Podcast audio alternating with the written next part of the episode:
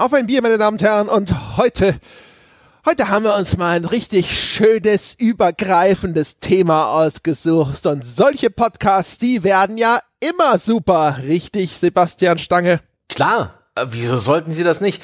Gerade dann, wenn man sich eigentlich überhaupt keine Gedanken macht, wenn man praktisch sich, ja, ohne Vorwissen in irgendeine Situation stürzt, vielleicht noch mit einer fixen Idee im Kopf, die man überhaupt nicht weiter ausgeführt hat, da passiert einem das Beste im Leben. Daran glaube ich. Bin auch davon überzeugt und wir werden das schon schaffen, denn Podcaster sind ja auch einfach klüger als der Durchschnitt. Das, Meine Damen und Herren, wir sprechen heute über Vorurteile. das, das, das kann ich so nicht unterschreiben. Da geht's schon los. Ja. schon mit dem, mit, mit dem Kritisieren, ja, mit dem Hinterfragen. Der, der, Podcaster, ja, der hält sich für klug, ja, und der hat dieses Mitteilungsbedürfnis, das den anderen Leuten auch noch sagen zu müssen, ja. Das ist, der Podcast, das ist der Schwätzer unter den Internetnutzern, ja. Der, der, der, der redselige, der, der Schaumschläger. Der Schaumschläger. Ja der, der äh, Gebrauchtwagenverkäufer, ja, der heimliche Peter Molyneux. Der neunmal klug oder auch in, im Bayerisch das Gescheithaferl. Das ist ein so schöner Begriff, Gescheithaferl. Gescheithaferl ist äh, eine der bestmöglichen Beleidigungen, weil es klingt total putzig. Ja. Und ich habe das zuerst das erste Mal gelesen in der U-Bahn in München. Da gibt's immer eine so Monitor, da läuft halt, halt Werbung und Teil der Werbung sind so pff, so Ausrisse, so News-Schnipsel aus der Süddeutschen Zeitung. Und dann gibt's da auch immer eine Tafel, das ist dann halt Bayern für Gescheithaferl. Mhm. Und es ist, äh, es klingt so viel besser als Klugscheißer. Wenn man nicht vorher ahnungslos einen Gescheithaferl genannt hätte, hätte ich gedacht so, ach süß, ich bin ein Gescheithaferl. Das ist bestimmt, das ist so das bayerische Einhorn. ja. bin ich unter Artenschutz? ja, genau. Bin bestimmt süß, ich habe große, ja. kullerige Augen, ja. Ich denke irgendwie auch sofort an Hafer, also die, die, das, das Getreide, Hafer, weißt du, so mhm. Porridge an, an süßes Essen oder sowas, ja. Aber nein. Ja, Haferl, ne? Da bin ich in, in, in München, in meinen Münchner Jahren auch stets ein wenig irritiert gewesen, wenn es irgendwo beim Bäcker irgendwie ein Stück Kuchen mit einem Haferl Kaffee gibt, ja. Mhm. Dieses, wie kann man denn bitte eine Tasse Haferl nennen? Das ist ja eine fette Tasse. Aha. Das ist, das ist ja der Unterschied. Da kann man doch. Ja Tasse Kaffee kannst du ja auch haben. Echt? Ich habe das nie aber bestellt, ja, weil ich bin nicht so der Kaffeetassentrinker. Aber ich dachte einfach, Haferl heißt Tasse oder ist das eine, eine, eine große Tasse? Ja, Haferl ist, also zumindest mein Verständnis, also Haferl ist halt nicht irgendeine Tasse, sondern es ist eine Tasse mit Volumen, da ist was drin. Ja, das nennt man anderswo ein Pott, ein Pott-Kaffee. Pott sagt auch immer gleich, ich bin die große Tasse Kaffee. Und das ist ein bisschen verständlicher als dieses seltsame Haferl. Also, das kommt wahrscheinlich ganz drauf an, aus welcher Region man stammt. Ja, ja verrückt. die Welt der Dialekte. Das stimmt, ja. Aber äh, da gibt's ja auch viele, ne? also Vorurteile gegenüber Bayern und so, meine Güte. Stimmt eine ganze Reihe. Mhm. Mhm. Aber bevor wir überhaupt weiter über Vorurteile sprechen, sprechen wir über Bier, Sebastian. Ich naja. habe das passende Bier oh, für ah. diese Folge. Ich habe nämlich das Beer of the Gods. Hm. Um, um zu unseren Podcaster-Vorteilen zurückzukehren, ja. Mhm. Auch wenn du das entzaubert hast, aber die Menschen da draußen, äh, äh, Vorurteile sind ja nicht so leicht zu überwinden und die ganzen Menschen da draußen, die uns eben für Götter mhm. in mhm. Schallwellenform halten, mhm. ja die äh, ein tiefes Vertrauen haben, ja, in all unsere Expertise und unsere Weisheit, ja, die, äh, die werden jetzt nicht so schnell von diesem Pferd abgestiegen nee, sein nee, und dementsprechend, nee, ja, trinke ich eben ein Beer of the Gods, nämlich das Crafty Loki Nordic Pale Ale, das mir der gute Julian vermacht hat. Boah, naja, dann, äh, dann verzieh dich mal auf den Olymp damit. Ich, ähm, im, im Getränkemarkt war Klausthaler alkoholfrei extra herb im Angebot. Da habe ich mir einen Kasten gekauft. Gute Vorsätze und so, ne? Klausthaler. Einfach mal ein bisschen, einfach mal ja auch nicht so viel Bier trinken mit Alkohol, ne, bisschen mehr Bewegung. Ich, also ich glaube, ich bereue das bald, aber ich habe das schon ewig nicht mal probiert. Ich erinnere mich dunkel, dass mir das mal ganz gut geschmeckt hat, weil es ein bisschen bitter ist. Jetzt schauen wir mal, ob das überhaupt eine gute Idee war. Denn mein Lieblingsalkfreies war alle. Das ist ja fast so schockierend äh, und provinziell wie bei Nordic Pale Ale und Loki auf den Olymp zu kommen. Mhm. Ich weiß es nicht. Valhalla hätte ich als nächstes gesagt, aber das stimmt ja auch nicht ganz. Gott verdammte Scheiße, ja. Asgard und so Asgard, halt. stimmt. Gott verdammt. Warum? Hm. Ah, der Lo der Loki, ich hätte es wissen müssen, dass es so ein, Ein Trickster. dass es so ein Temperamentvoller ist, aber Ja, hat er dir einen Streich gespielt. Ich war gestern von meinem drauf reingefallen. Beim- Typisch. Von meinem, beim letzten guten alkoholfreien Bier, der netten, der netten Spalter Freiheit, einen, einen Schluck über meine Tastatur gekippt. Ich mache das verdammt oft. Ich bin, ich, ich zweifle gerade ein bisschen an mir selbst. Was ist los, ne? Lä- Lässt die Koordination noch mehr nach im Alter? Und ich habe auch mit dem Bierschwall nur leicht die Tastatur touchiert, aber sie hat dann erst Stunden nach dem Vorfall interessante Fehler äh, aufgezeigt. Äh, die- Taste bleibt hängen und so. Nee, nee, nee, sie, sie tippt Plus und Minus ein in unendlicher Reihung. Also Ah, irgendwann hat mich also- dann sogar Google rausgeschmissen, weil Google gedacht hat, ich bin Roboter. Da musste ich erst, also als ich dann eine neue Tastatur geholt habe und dann mal wieder was bei Google suchen wollte, musste ich erst mit so einem äh, hier äh, Test bestätigen, dass es sich bei mir nicht um einen Roboter handelt. So schlimm war das, weil ich das überhaupt nicht mitbekommen habe. Erst habe ich gedacht, fuck, was ist denn los? Und die Plus- und Minustasten und ich, ich glaube auch ein Komma, die richten seltsame Dinge an, wenn man sie in, in zum Beispiel in Thunderbird benutzt. Nice. Ja, das, äh, das ist halt, wenn dann so durch die Feuchtigkeit da irgendwelche Kontakte geschlossen werden. Das ist furchtbar. Sehr schön. Ja, auf meinem alten Laptop, da habe ich ja zweimal oder so richtig katastrophal Bier drüber geschüttet. Der neue, der hat, glaube ich, nur einmal bislang eine ganz harmlose Kleindusche abbekommen. Da ist noch alles in Butter, da ist noch sozusagen, das ist noch Potenzial. Ne? Da Ja. geht noch was. Sag mal, wie lange kann denn ein Bier schäumen? Das ist ja unfassbar. Das muss doch irgendwann auch So mal eins. aufhören. So eins. Au. Da musst du einen bösen Brief an die, an die Abfüller schicken. Das, das geht so nicht, ja. Zu viel Kohlensäure reingepumpt, das. Aber das Schöne ist, dann ist dafür gar keine Kohlensäure mehr im ersten Antrunk. Ja, wenn es mal so wäre, das ist echt immer noch ordentlich. Das ist ja meine Güte. Was, wie das sprudelt und meine, das ist, das ist ja alles Sabotage. Schmeckt's das ist, denn? so, das ist so das hi- hinterlistige Bier, das möchte, dass du hinterher aufstoßen Das Loki so. wird extra mit fünffach Kohlensäure abgefüllt, glaube ich. Und dann äh, Ja, genau. und immer mit dem wechselnden äh, Zupressdruck vom Käpselchen, damit auch im Kasten mal eins aufgeht. Ähm, schmeckt's denn? Oh ja, und ich bin, ist die, die, die Jury tagt noch. Ich bin bei meinem Klausthaler extra herb übrigens ein bisschen gespaltener Meinung. Das hat eine komische Balance. Ist auf der einen Seite ist es so süß, so getreidig, so ein bisschen malzbierig.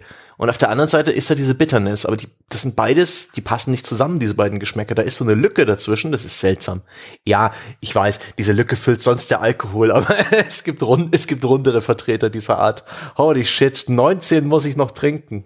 Und das. Also das Ding, also erstmal schmeckt es nicht unbedingt, also ich meine, es ist ja Nordic Pale Ale, aber es schmeckt nicht so pale alig, wie ich das gewöhnt bin. Also es ist nicht besonders hopfig. Es hat einen seltsamen, so einen Alkoholgeschmack, so Ethanolik. Dabei ist da gar nicht so viel Stoff drin. 5,7 Prozent. Es ist recht herb. Ja, also, weiß nicht. Ehrlich gesagt. Schmeckt wie alkoholisiertes äh, Mineralwasser. so ein bisschen. bisschen eigenartig. Da muss ich mal gucken. Vielleicht müssen wir noch warm werden. Göttlich. Göttlich. so. Ja. Also wir haben uns aus dem Bauch heraus, ja, ähm, relativ sorglos entschieden, einen Podcast über Vorurteile aufzunehmen. Das erschien uns wie eine niedrig hängende Frucht. Ich habe gestern Zweifel geäußert, du hast heute Zweifel geäußert, ohne dass ich dich äh, im Skype gesehen hätte. Ich habe dich schlichtweg ignoriert. Jetzt ist der Aufnahmetermin herangebrochen und wir tun es Stand da trotzdem. am, wieso am Fenster? Das ist wie wenn ich eine versehentlich eine meiner Katzen auf dem Balkon ausgesperrt habe. So draußen, weißt du, so kratz, kratz, kratz. So, hallo, hallo. genau. Und dann sitzt das Schwein da über drei Stunden und ignoriert mich. Also, das ist kalt hier draußen. Ich habe kein Essen. Es gibt kein Katzenklo hier. Ich habe dich bloß knapp zweieinhalb Stunden, wenn überhaupt, ignoriert. Ah, e- eher zwei Stunden zehn. Aber ich sehe das sogar manchmal im Hof. Es gibt so eine Hofkatze bei uns, eine weiße, die heißt Susi. Und ähm, die wird von ihrer Mutti, also eine Oma, immer reingelassen abends. Und die kommt auch manchmal, wenn es gerade regnet, ganz eilig zur Hoftür, aber die Hoftür ist meistens zu. Und dann hockt sie da, das arme Tier. Oh. Oh. Dann du auch, wir haben Nachbarn, die äh, bringen ihre Katze immer morgens runter und holen die abends wieder rein. Und ähm, irgendwie funktioniert das. Die, die, ich weiß auch nicht, ich trau, würde mich das nicht trauen, weil bei uns ist ja ringsrum ist ja alles nur Straße, ist so ein, so ein Hinterhof hinter dem Haus, da ist ein bisschen grün und ansonsten, aber das scheint ganz gut zu funktionieren. Aber dazu wäre ich zu panisch. Ja. Würde Das- ständig denken so, nein, nein, nein, aber was, Das äh, ist vielleicht die fünfte Katze ihrer Art, ne? Und die hat's geschafft. Ja? Mussten sie, sieht's haben sie einige durchgelassen bis dahin. Wenn, wenn, haben sie immer sehr ähnlich aussehende neu gekauft, damit es nicht auffällt. Ah, herrlich. Naja. Na dann, Sebastian, dann reden wir doch mal über Vorurteile. Was machen wir denn? Also wir, meine, wir verstehen Vorurteile schon als ne, einfach so eine eine vorgefasste Meinung, eine, die dazu führt, dass ich halt ohne neuerliche Überprüfung zu einer Annahme über irgendetwas Richtig. komme. Ne? Es, es also, geht um, um, um die beliebten äh, Fehlannahmen, aber vielleicht auch einfach nur äh, wichtige, äh, ratgeberhafte Sinnsprüche, ja, mit denen man sich das Leben erklären kann wenn das Vorurteil denn stimmt. Genau. Also das ist ganz ulkig. Ich habe vorher mal so ein bisschen drüber nachgedacht und nachgegoogelt, was sind denn überhaupt so Vorurteile, wie funktionieren denn Vorurteile? Ich hatte da auch schon so im, schon mal was drüber gelesen, hatte das im Sinn und eigentlich sind Vorurteile ja nützliche kleine Kategorisierungen, die helfen dir, den Alltag erfolgreicher zu navigieren. Ne? Du hast also ja. jeden Tag immer ganz, ganz viele Informationen, die auf dich einpresseln. Du musst lauter kleine Entscheidungen treffen und das Vorurteil, dein Freund und Helfer, das ist wie so ein eingeschränkter Befehlssatz, mit dem dann ein Prozessor schneller funktioniert. Ja, das sitzt halt da und sagt so, guck mal, das kennen wir, das ist so und so und deswegen können wir hier ganz schnell irgendwie eine Entscheidung treffen oder wir können hier ganz schnell zu einer Einschätzung gelangen, damit du nicht jedes Mal aufs Neue anfängst, so nachzudenken und zu überlegen und ist denn das gut und damit du auch schnell reagieren kannst im Zweifelsfalle, so in, in freier Wildbahn. Mhm. Das heißt, es muss nicht immer schlecht sein und es kann auch theoretisch zutreffend sein, insofern, dass es sich, äh, dass es eine, eine nützliche Funktion hat, weil es eine gute Vorhersage trifft. Also, ja. keine Ahnung, wenn das, äh, wenn das, wenn das Vorurteil sagt so, du gehst besser nicht in diesen Teil der Stadt nachts, dann muss das nicht heißen, dass du dort immer automatisch jedes Mal nachts überfallen wirst, wenn du da hingehst. Aber es kann theoretisch zutreffend sein, dass das gar keine so blöde Idee ist, nicht nachts in diesen Stadtteil zu gehen. Mhm. Ja, ja. Für, für mich das ist auch Schubladen sind ja erfüllen auch sowas Vorteile Schubladendenken ähm, erleichtert einfach die äh, Navigation in einer immer komplexer werdenden Gesellschaft oder auch im, im, im generell komplexen Leben auch sowas wie ne ist es äh, ist es ähm, weiß und äh, Quatsch ist es gelb und schwarz gestreift wird es sich stechen wenn es ein Insekt ist ja? Ähm, oder, oder sowas in der Art. Bin ja nur, ich versuche ja nur sehr tolerant zu sein, aber auch ich trage einige eher scherzhaft gemeinte Vorurteile mit mir rum. Ja, zum Beispiel, dass das, was der Schwabe spricht, ähm, äh, nee, das ist kein Deutsch. das, das wird niemals in meinem Kopf gut klingen, aber naja. das, äh, das hebt äh, ja jeder, wie er es äh, mag, um jetzt mal äh, dieses furchtbare Heben zu benutzen. Ja, also und äh, ich hab's, äh, ich habe schon so überlegt, so wo wo habe ich denn vielleicht selber identifizierbare Vorurteile zum Beispiel. Und jetzt auch eingedenk der diskutierten grundlegenden Funktion von sowas wie Vorurteilen. Und dann habe ich so an den Steam Store gedacht. Was sind Dinge, da gucke ich drauf und sag sofort, ist nichts für mich mhm. ohne dass ich das irgendeiner näheren Prüfung unterziehe. Und zumindest auf der Logik habe ich festgestellt, da gibt's schon ein bisschen was. Ich glaube, das, was vielleicht am ähm, also es gibt zwei Sachen, wo ich wahrscheinlich sehr pauschal, vorurteilhaft immer sofort abwinke. Dann, das ist einmal Free-to-Play und das andere sind Visual Novels. Nice, nice. Das hatte ich. Ähm, bei Visual Novels habe ich ja zum, schon ein bisschen so ein bisschen an meinem Vorteil gearbeitet, indem ich zwei gespielt habe ähm, dieses Neocap und das Valhalla. Und die haben mir gezeigt, dass Visual Novel durchaus eine Daseinsberechtigung hat und die haben mich auch ein bisschen verstehen lassen, warum Leute diese Visual Novels spielen. Ich erinnere mich damals zu GameStar-Zeiten, hast du ja dieses Reverie of the Night, wie das hieß? Das war, oh Gott, wie hieß denn das? Reverie of the Little Star Planet Planetarium oder Ja, so? nee. genau, das war sowas in der Art. Aber so grob, das war eines der bestbewertetsten Spiele auf Steam. Ich glaube, es war sogar Free-to-Play oder recht preiswert.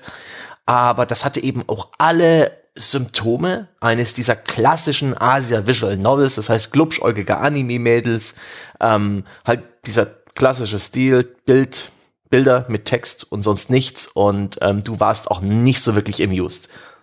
Nee, nicht mal ein bisschen. Ja. Also es gibt ja verschiedene Arten, wie sich Vorurteile bilden können, habe ich so ein bisschen gelernt. Hatte mit dem Helge, also der Helge Thiemann, der Psychologieprofessor, mit dem ich nachgeforscht äh, immer wieder mache. Mit dem hatte ich doch mal kurz so ein bisschen über Vorurteile gesprochen und vor allem auch, woher kommen die denn und wie bilden die sich denn und wie schnell geht das?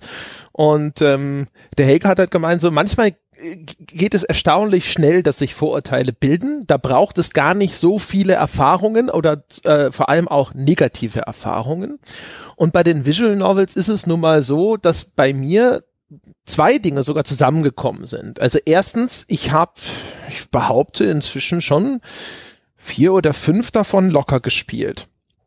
Also sowohl dieses Planetary irgendwas, Dingsy Bumsy, dann dieses Lovers on the Roof, was so als dieses Sexspiel, das jetzt doch auf Steam zugelassen mm. wurde, äh, damals so ein bisschen durch die durch die Presse ging. Dann habe ich ja, das haben wir auch sogar im Sonntagspodcast besprochen, das Shibuya Scramble. Das habe ich gespielt. Ähm, und dann habe ich mal eine iPad-Version von einem dieser, oh Gott, wie heißen die denn? Dieses Nine People, Nine Doors, Nine Lives oder sonst mhm. irgendwas gespielt. Das sind, das, das ist ein Spiel, das enthält normalerweise noch Minigames zusätzlich. Also hat normal, ist normalerweise noch ein bisschen spielmechanisch angereichert und die iPad-Version ist aber eine reine Visual Novel. Also das sind zumindest die, an die ich mich konkret erinnern kann. Die meisten, ich will behaupten, alle davon haben hervorragende Bewertungen und gelten als wirklich äh, exemplarische Vertreter dieser Kategorie Visual Novels. Und sie waren alle irgendwo auf ihre Art scheiße. Nichts, vor allem also eine Visual Novel besteht hauptsächlich aus Text, ja. aus Erzählung. Das Einzige, wo man so, das Shibuya Scramble und so, dass ich, ich generalisiere hier jetzt schon, ich verfalle schon in mein Vorurteil sozusagen. Die Betrachtung der einzelnen Titel fällt normalerweise differenzierter aus. Aber nichts davon war für meine Begriffe wirklich gut geschrieben. Und das Schlimme ist, dass einige davon sogar explizit in den Steam-Reviews oder wo auch immer ich meine Informationen her hatte, dafür gelobt wurden, sie seien so gut geschrieben. Und es war alles sprachlich dröge, es war in die Länge gezogen, es war kitsch verhaftet und für meine Begriffe halt einfach wirklich mittelmäßig bis richtig schlecht. Von Dingen wie visueller Gestaltung manchmal abgesehen. Ähm, dieses Ding, Lovers on the Roof Ding, das hat ein paar ganz interessante Themen, die es angeschnitten hat und ähnliches, aber zwischendrin immer nur bla bla bla bla bla. Und nur, wo du, also wirklich regelmäßig, dass du an den Punkt kommst, wo du nur denkst, wegklicken, wegklicken, wegklicken, ja. wegklicken. Ich weiß gar nicht, wie hieß denn dieses eine Visual Novel, wo sie alle gesagt haben, oh, das ist, das ist, das musst du spielen, das hat, oh, ich will am besten gar nichts drüber verraten, weil das, boah, was das anstellt, das sind, uh, das sind Dinge, das glaubst du gar nicht. Meinst du das die Doki Doki Literature Club? Ja, Doki Doki ah. Literature Club. Das habe ich bis kurz vor der Stelle mit dem Twist gespielt. Das war mir nicht klar, dass es dann, dass man das praktisch mehrmals spielen muss, um den Twist zu erleben. Und bis dahin war das einfach eine Qual. Eine, eine, eine seltsam verbrämte äh, Story von sexueller Frustration und ähm, zwischenmenschlicher Unbeholfenheit des, des, des Jungen, der in, in eine Mädchenklicke voller begehrenswerter junger Frauen reinstolpert, die sich ihm alle gegenüber langsam öffnen und das war das war, das war wirklich schlimm. Das, das, das, das hat Selbstekel erzeugt beim Spielen. Und ähm, das hat auch einen Vorurteil geschürt von mir, wer diese Spiele spielt, ja. Und zwar so No-Lifer, ja äh, Ke Ke Kellerjungfrauen, ja, die mit ihrem Kuschelkissen im Bett liegen und deren Zimmer vollgeklebt ist mit Anime-Waifu-Plakaten, ja, deren äh, Hauptkonsum äh, von äh, japanischen Medien Hentais sind und und so und, und ansonsten auch nur nur Manga-Dreck. Ich überspitze jetzt bewusst. Ich, und ähm, das war alles sehr sehr schlimm. Das war, das hat, das hat äh, das hat mich, das, mich auch ziemlich lange Zeit dann wieder vom, vom Genre ferngehalten, bis ich es dann eben mal mit den praktisch mit den westlichen Vertretern dieses Genres zu tun gehabt hatte, die dann für mich da deutlich gutierbarer waren. Ja, äh, genau. Also bevor wir sozusagen dazu übergehen, die, die, die Vorurteile zu hinterfragen, auch von meiner Seite sozusagen abschließend noch. Ähm, mir geht's echt, also mir mir ging es ähnlich und das Gefährliche ist ja häufig, dass sich sogar Sachen dann, da ver verschachteln sich die Vorurteile sogar so ein bisschen. Also äh, Art 1, meine Erfahrungen mit dem Genre sind größtenteils negativ gewesen. Es gibt vielleicht Ausnahmen, wo dann sofort aber auch ähm, eine Relativierung einsetzt, wo man zumindest man könnte spekulieren, ob da der Vorurteil sich bemüht, erhalten zu bleiben, weil Vorurteile sind ja nützliche kleine Dinge, ne? Unser Gehirn mag sie ja. Und sobald es erstmal irgendwo auf so eine schöne, einfache Simplifizierung der Welt gestoßen ist, die irgendwie ganz gut funktioniert, dann verteidigt es sie auch. Also es ist erheblich einfacher, ein Vorurteil anzunehmen, aufzubauen, als es wieder abzulegen. Und ähm, dementsprechend ähm, sowas wie Kentucky Route Zero war jetzt auch nicht ein Spiel, wo ich sage, super geil, muss jeder gespielt haben oder sowas. Hat mir aber durchaus gefallen. Würde ich jetzt nicht sagen, Mensch, das war ja Mist oder sowas. Würde ich aber nicht als eine Visual Novel kategorisieren, obwohl die Übergänge schon sehr fließend sind. Ja, also es ist schon sehr viel Text, mhm. der da scrollt und zu lesen und ja, es hat auch noch hier und da seine Spielbestandteile, aber also, also je nachdem, wie stark sozusagen dieser Gameplay-Anteil ist, kann man da schon wahrscheinlich sehr viel anfangen, drüber zu sprechen. Was ich nicht gespielt habe, ist äh, Sachen wie Neocap oder so. Das hattest du gespielt. Mhm. Also da könnte ich mir zum Beispiel auch vorstellen, ich hab's, das habe ich nicht gespielt, aber ich könnte mir vorstellen, dass mir sowas gefällt. Und ähm, äh, der, der, der, was sich so ein bisschen daran anknüpft, ist tatsächlich auch solche Sachen, wo ich mir dann auch selber ein bisschen immer auf die Finger hauen muss, weil der nächste Gedanke ist sofort so, was sind denn das für unzivilisierte, ja, banale, flache äh, Typen, die da, die, die, die das so geil finden. Ja. Haben sie in ihrem Leben noch kein Buch gelesen? Es müssen alles Kinder sein. Das ist tatsächlich immer das, wozu mein Hirn springt. Mhm. Äh, es, es muss äh, sich um eine Gruppe handeln, der es an äh, Lebenserfahrung mangelt, damit sie zu diesem Urteil ja. kommen kann.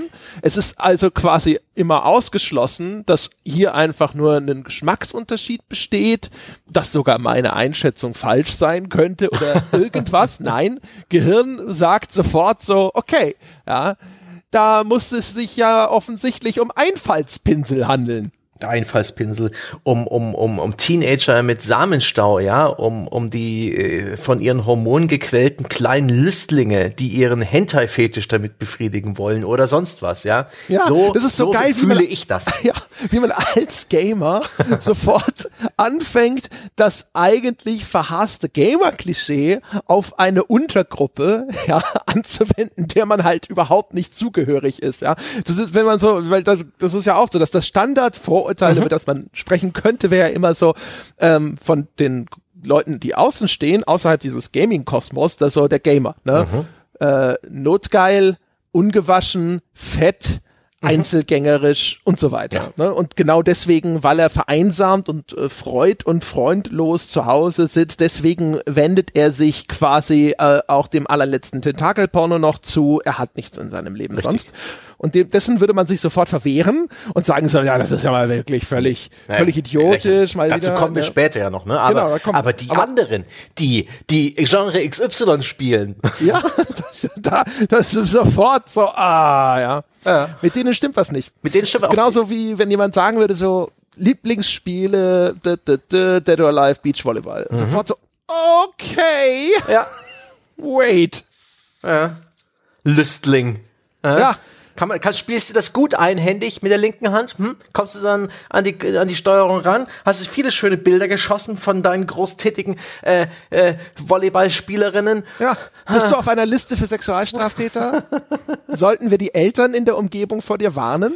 Ach ja, aber da, bleib, bleib, bevor wir hier so furchtbar in alle möglichen äh, Dimensionen des Vorurteils gegenüber dem, dem Japan-Spiel äh, Fan ab biegen, würde ich schon noch bei den Visual Novels und konkret bei dem Subgenre der Dating-Simulation bleiben, die für mich mit die größten Mysterien darstellen. Dargestellt haben, ein Stück weit aber auch vor allem immer noch darstellen. Gerade bei Dating-Simulationen kriege ich es nicht wirklich hin. Ich habe manche dieser Parodien mitbekommen, so Speed Panzer Mädels oder wie hieß das, wo man äh, Anime Mädels daten konnte, die praktisch Panzer dargestellt haben. Ähm, oder hatte Full Boyfriend, wo sich Tauben gegenseitig daten oder es gab auch Sachen, wo wir mal einen, was waren das? Das dürfte ein Touchscreen gewesen sein zu diesem Spiel äh, Katawa Shoyu Shoujo, mhm, wo, das war dieses Kickstarter-Ding, ne? Ja, wo eben, ähm, wo man Mädels datet mit diversen äh, physischen Behinderungen. Was ähm, aber auch wieder aufzeigt, wie breit gefächert dieses Genre ist und wie, wie vielschichtig, dass man es eben ironisch spielen kann, dass man es eben als, als, als Humor sehen kann, aber eben als Unterhaltung. Und gerade Visual Novels und Dating-Simulationen sind ja in, in Japan Mainstream und werden eben in Japan von einer extrem breiten Gaming-Masse gezockt. Das ist sowas, das FIFA oder das Call of Duty des japanischen Spielemarktes, so vom, vom Genre her.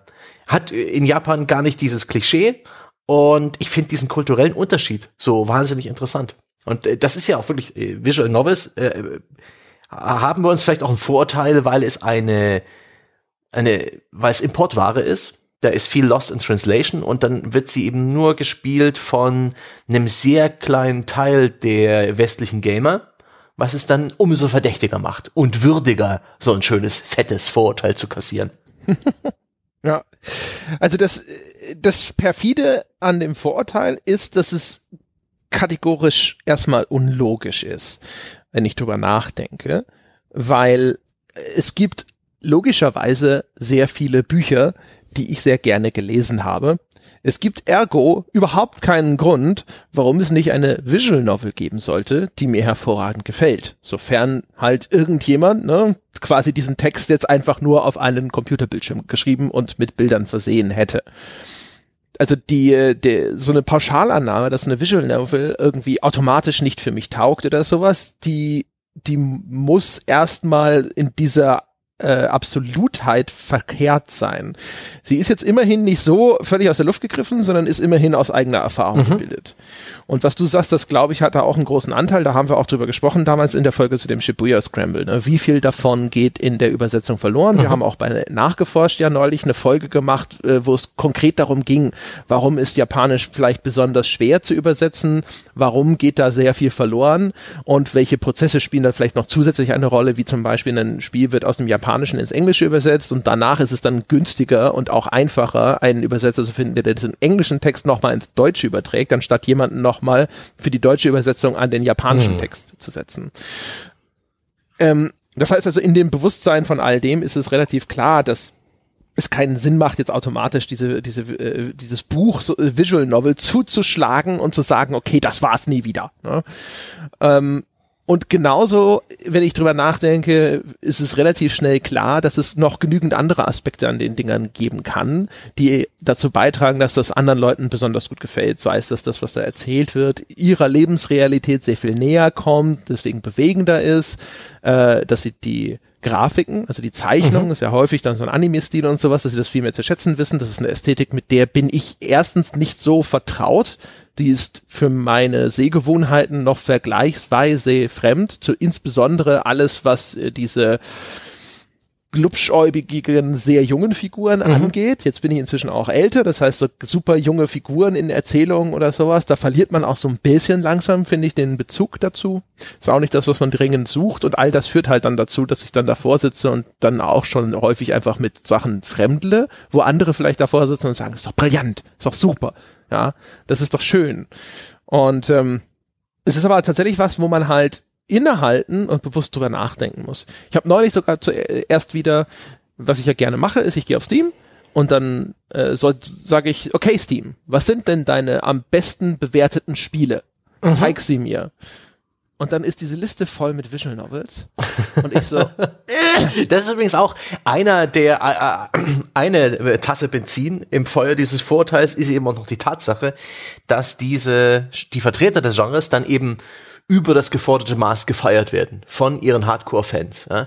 Dann kriegst du halt nur überbordendes Lob. Das ist die beste Geschichte. Du, du glaubst nicht, was da am Ende passiert, Alter. Wenn, wenn du da nicht heulst, wenn du da nicht heulst, Alter, das, das bricht dich. Das bricht dich, das Spiel. Und nur solche Sachen. Oder eben auch hier, was diese äh, Nine Doors, Nine, äh, diese, diese Reihe, die auch noch ja, ähm, ja. mehrere Teile hatten. Das ist ganz ärgerlich, dass ich jetzt auch gerade nicht drauf komme. Zero Escape, glaube ich, ähm, ist der Oberbegriff. Ja, oder Zero Escape ist richtig und das ist das Nine People, Nine Doors. Genau, da gibt's gibt's eine ganze Reihe davon und da da kriege ich auch immer wieder mit, oh, das ist, oh, was die Charaktere, die Wendungen, glaubst du nicht, Hammer, Hammer, Hammer und ich habe bisschen mal meinen Zähler reingetan, nee, das ist nichts für mich, das sind keine glaubwürdigen Charaktere, das kann man nett finden. Gib, komm, gib, sei doch ehrlich, gib eine 7 von 10, ja, dann würden die Dinger halt ähm, insgesamt nicht so überbewertet bei den Usern dastehen und ich, ich hätte nicht sofort diese reflexhafte Nein, Haltung. Nein, das stimmt nicht. Nein, das ist nicht besser als Portal. Leckt mich am Arsch. Vorurteil. ja, genau. Ja. Also genau, also das äh, das Schlimme ist halt, ich, dass ich dann bei Steam sitze ich dann da und jetzt haben sie ihre Suchfunktion erweitert, ja, und dann kannst du ja jetzt Sachen ausschließen und dann sage ich so Exclude Tag Visual Novel. Veränderung null. Weil diese, diese ganze Scheiße auch noch zusätzlich getaggt ist mit Adventure, Sim und sonst was, soll ich dann nochmal extra so diesen, so hasserfüllter Vorsitzer und so, nein, das soll doch weg! Gott verdammt! Ja. Was soll das? Ich will äh, Steam sagen können, blende alles aus, wo dieser Tag dran steht. Aber das, das kann es natürlich noch nicht in so einer tollen, überarbeitenden Suche. Ja. Ja, dann ist es dann noch ein zusätzliches Ärgernis, ja. Dann wollte ich den, den, den Tisch freiräumen, ja, mit einer entschiedenen Geste alles runterfegen. Und ja. dann passierte. Das genau. Visual Novel ist auch noch so eine Art, so eine Art Unkraut, ja? Nicht tilgbar. Immer wieder, ja, ja da gehst du rüber mit, mit so einem Flammenbrenngerät, ja, wie, wie manchmal die Onkels im, im, im Spätsommer in der Innenstadt oder halt so bei, bei uns in der Straße, brennst das alles weg und drehst dich um, ist wieder da. Ja? Schon wächst es wieder zwischen den Ritzen des Steam-Katalogs und bietet sich dir feil. Ja, genau. Das ist halt echt einfach, genau, es gibt keinen drinnen. Huh. Ja, das ist wie einer von diesen Verfolgungshorrorfilmen, weißt du, so mhm. Terminator mhm. oder sowas, egal was du machst, es kommt immer wieder. It follows, ja. Ja, genau. Ach ja, die Visual Novels. Mein Gott, ich, äh, ich bin da gar nicht inzwischen schon ein bisschen geheilt dadurch, dass ich zwei einigermaßen positive Erlebnisse hatte. Also das Neocap, naja, aber durchaus nette Ideen und ähm, Valhalla fand ich dann äh, Cyberpunk Bartender Action war das. Das fand ich richtig sympathisch und herzlich und und und komfortabel und gemütlich und das war sehr nett, eine, eine nette Beliebigkeit. Auch nichts, was ich jetzt dann irgendwie mit 10 von 10 bewerten muss und allen dringend fanatisch ans Herz legen, um dann schon wieder Leute die, dieses Genre abspenstig zu machen, sondern einfach nur nett. Und ich glaube, das Genre, vielleicht auch je älter ich werde, könnte für mich interessant werden, aber da brauche ich westliche Autoren und die Muße dafür. Und das wird niemals, niemals mein Hauptgenre werden. Seltsam, aber ich glaube, alles. Das könnte halt echt cool sein, weil ähm, ich habe mal, es gab mal von Metal Gear Solid so ein Ding für die PlayStation, ich glaube die PlayStation Portable sogar. Und das war aber eher Stimmt, wie so einer dieser Motion Comics. Ja, ja, ja, ja ich erinnere ja. mich. Uh, also animiert und dann kannst du mal ein bisschen klicken und dann ist ein bisschen Text und sowas. Und mhm. das fand ich eigentlich ganz cool. Es war jetzt auch nichts, wo ich sagen würde, so, oh, ey, super, Mann, ey, musst du erlebt haben. Aber sowas habe ich, da habe ich gedacht, so, ja, geil. Ne? Das, da lohnt es sich auch, dass äh, auf so einem Computerbildschirm dann zu betrachten. Ähm, die, das Problem in den Visual Novels ist ja teilweise, ne, die, die Production Value ist vergleichsweise niedrig. Das sind super statische Sachen. Da ist ein Charakterporträt und dann kommt bla bla bla bla bla bla bla. Dann habe ich das Gefühl, die haben den gleichen Effekt wie bei manchen Computerspielen, dass sie irgendwie sehr viel Inhalt, sehr viel Content anbieten möchten, um irgendeine Art von Verkaufspreis zu rechtfertigen. Also es ist nicht so, drei Stunden lesen und gut ist, sondern da muss halt irgendwie Stoff drin sein, dass du halt dich da, keine Ahnung, 30 Stunden durchklicken kannst oder sowas. Das macht sie dann aber für mich immer nur noch viel unerträglicher. Weil die unglaubliche Menge an Text, die da manchmal drin steht, ist überhaupt nicht zu rechtfertigen, weil da ganz viel, ganz viel triviales Gesülze dann zwischendrin stattfindet, wo du dann auch nur die ganze Zeit das auf die Knie fallen möchtest, um dieses Spiel anzuflehen mhm. und schön mit seinem Plot weiterzumachen. Ähm, und das sind halt alles so Sachen, wo ich immer das Gefühl habe, so, ja, nee, das, äh, ich glaube, mir könnte das gefallen in der Theorie. Nur alles, was ich bisher zu Gesicht bekommen habe, war wirklich, also so auf seine Art so schlecht, dass ich auch, es graut mir immer wieder davor, wenn ich dann doch nochmal wieder einen Versuch unternehme. Weil ich immer natürlich diese vorhergehenden Erfahrungen habe. Ich habe jetzt schon fünfmal, viermal, fünfmal auf die Herdplatte gefasst und es ist dann halt jedes Mal so ein, vielleicht ist die ein bisschen kühler. Mhm. Selbst wenn du mal eine kalte Platte erwischst, ich glaube, im Kopf fühlst du erstmal die Hitze und ziehst die Hand sofort zurück. Ja. Ach ja, das Gott. ist gut möglich. Also ich bin jetzt auch natürlich, und das ist das Schlimme, ähm, wegen dieser ganzen äh, Erfahrung, auch mit den Steam-Bewertungen, bin ich sofort skeptisch. Wenn mir jemand eine Visual Novel erzählt, äh, äh, empfiehlt, mein erster Gedanke ist, na klar, ja, ja, ist bestimmt super. ja, ja, ja, ja, also gedankliche Notiz, so Meinung nicht ernst zu nehmen. Ah Gott, die Visual Novels. Naja, ein, ich finde, das hat schon, also wir können ja mal so ein Vorurteilsrating vergeben am Ende eines Vorurteils, ja, wie verdient es ist. Ja. Wie, wie, wie sehr das Vorurteil stimmt. Und hier würde ich ja mal sagen, solide 50 Prozent, ja. Wir, wir geben, also ich gebe den, den ganzen hier so ein bisschen den, den im Zweifel für den Angeklagten wegen äh, Lost in Translation, weil es eine andere Kultur ist, wo die herkommen und weil die vielleicht auch ein bisschen durch ihre eisenharten Fans ein bisschen zu verzerrt dargestellt werden und in irgendwelchen Bestlisten auftauchen, wo sie nicht hingehören. Und auch äh, westliche Vertreter haben mir gezeigt, dass das Genre nicht vollkommen äh, sinnlos ist, aber größtenteils ja, wenn einem da die glubschäugigen Anime-Waifus entgegenschauen in den Teaserbildchen, nichts für mich. Also ich gebe dem mal 50% Vorurteil stimmt. Bei dir auch so oder gibst du mehr? Wollen wir Prozentwertung vergeben oder ist es zu sehr? Die Frage ist ja, was ist die Bewertungsgrundlage? Also ist wie äh, bewerten wir die Zuverlässigkeit der Prognose meines Vorurteils, dann ist die 100 Ah, mein Vorurteil sagt, Visual Novels finde ich in aller Regel scheiße und bislang hat diese Einschätzung Nein, immer das, zutreffend. Das ist doch, das ist ein persönliches Vorurteil. Ich finde Visual Novels scheiße. Du musst sowas aus von, mit der Inbrunst, ja. Visual Novels sind allgemein scheiße. Für jeden. Und wer die spielt, ist dumm. So gehört ein Vorurteil. Wir, wir wollten das auch hinterfragen. Ja, ich meine, wir, wir haben wir jetzt gemacht. Das Vorurteil ist jetzt, wie ich es vorgetragen habe, noch ein bisschen verschärft, überspitzt. Und jetzt können wir sagen, naja, zu 50 also, Prozent stimmt mal das. Wirklich so ein bisschen, also gut, dann jetzt mal quasi alle Hemmungen fallen ja. gelassen. Ich äh, würde glauben, für den Großteil auch der Menschen da draußen ist dieses Vorurteil trotzdem zu einem erschreckenden Maße zutreffend. Und ich sage jetzt einfach mal 95 Prozent.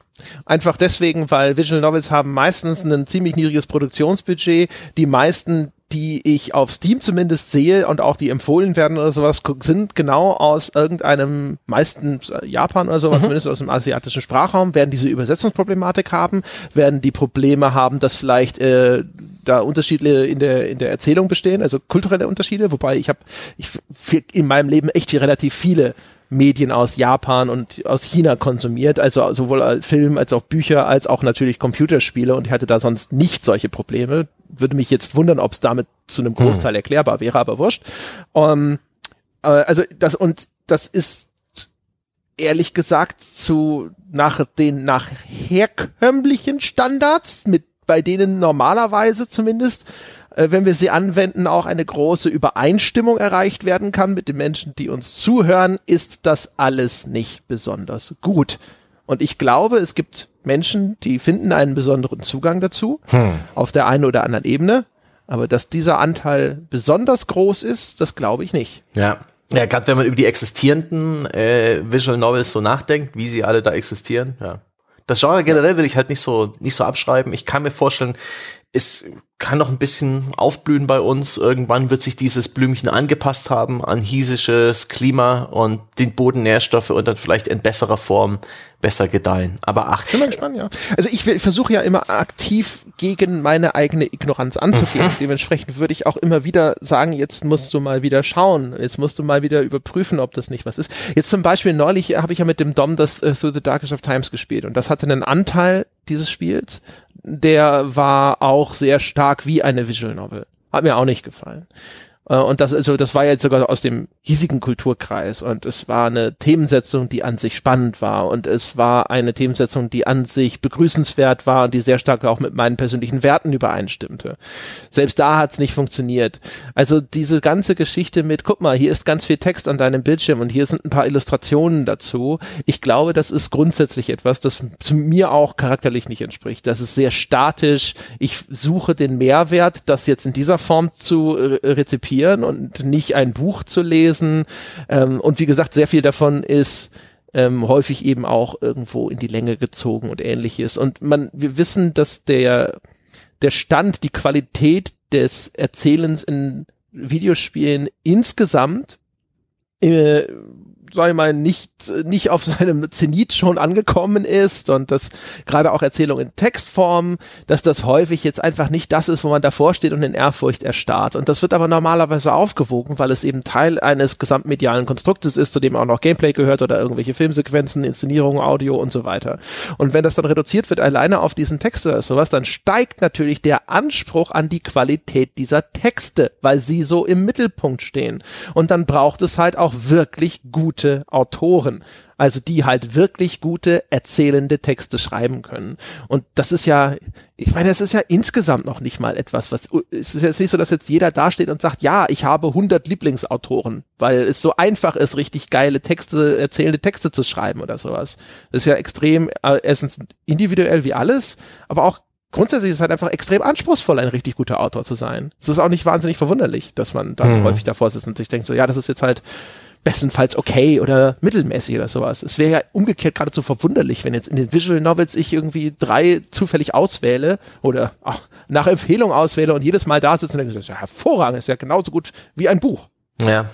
Ach Gott, das arme Visual Novel. Aber wir haben jetzt genug, finde ich, darüber gesprochen und unser Vorteil. Ja. Ich hätte eines anzubieten, was äh, auch gleich wieder äh, über den Ozean ne, ähm, acht Stunden Zeitverschiebung, landet in Japan und zwar ein Vorurteil, das ich sogar lange Zeit geglaubt habe, mit mir rumgetragen habe, es anderen Leuten erzählt habe, ist eher so eine Art Urban Legend, aber ich würde es auch als, als Vorurteil äh, handeln. Und zwar, Ego-Shooter sind deswegen in Japan nicht erfolgreich und werden von japanischen Studios auch nicht hergestellt, weil denen wird schlecht dabei die kotzen dann immer alle, das vertragen die nicht. Ja? Genauso wie ja Asiaten oftmals keine Milch vertragen, weil ihnen da das entsprechende Enzym fehlt, die zu verdauen. Oder Alkohol ähm, können die keine Ego-Shooter ab. Da kotzen die kleinen Asiaten. Das habe ich lange Zeit mehr oder weniger tatsächlich für bare Münze gehalten. Und ich habe ich hab vor, vor der Aufnahme dieses Podcasts nochmal nachgeschaut, um das, äh, es ist eines der Vorurteile, dass ich habe, stimmt das eigentlich? Und versucht das zu überprüfen und nope. absolut keinen Indiz dafür gefunden, dass das stimmt. das ist ja eigentlich fast schon, weiß ich nicht, ob das nicht eher eine Falschinformation ist. Ein, ein Gerücht, eine Urban ja, Legend. Ein Hoax, dem du Hoax. aufgesessen bist, ne? Aber immer was mich interessieren würde, wo hast du das denn her? Weil das ist mir, glaube ich, selber noch nicht begegnet. Da ist, das halte ich aus, ich glaube aus meiner Zeit damals, als ich, als ich Praktikant war, so, äh, so Smalltalk. Watercooler, ja, mit, mit, mit Kollegen schwatzen und so weiter. Ich das war eigentlich ein schönes Ding, weil dieses Ding mit den Vorurteilen oder jetzt mhm. Stereotyp oder wie man es kategorisieren möchte, ähm, das fand ich, finde ich ja ganz interessant. Ne? Die können tatsächlich ja äh, entstehen oder vielleicht sogar besonders dann entstehen, wenn man mit dem Gegenstand, um den es sich handelt, gar nicht so viel zu ja, tun hat. Da.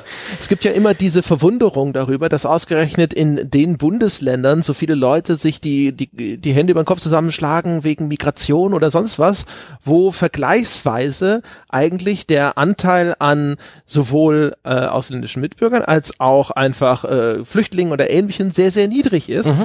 Und aber das, das, das interessante, Schrägstrich perfide des Vorurteils ist sozusagen, gerade dadurch, dass dort so wenige sind, können sich die Vorurteile ja. viel eher einnisten, weil die Menschen kommen ganz wenig in Kontakt zum Beispiel. Also wenn du, wenn du in deinem Leben, in deinem Alltag 15 ähm, Leute kennst, die sind halt geflüchtet aus, keine Ahnung, Syrien und so, das sind alles nette Menschen, dann nimmst du so ein Vorurteilen von wegen, ja, die sind ja alle kriminell oder was auch immer, viel schwieriger an. Während wenn du keinen davon kennst und es wird dir erzählt, von wem auch immer, am, im schlimmsten Falle vielleicht irgendwelche Autoritätspersonen, Eltern oder Leute, die du in irgendeiner Form bewunderst oder sonst irgendwas, dann ist es viel einfacher, so ein Vorurteil aufzubauen. Mhm. Ja, Überprüfbarkeit ist der natürliche Feind. Leichte Überprüfbarkeit ist der natürliche Feind des Vorurteils.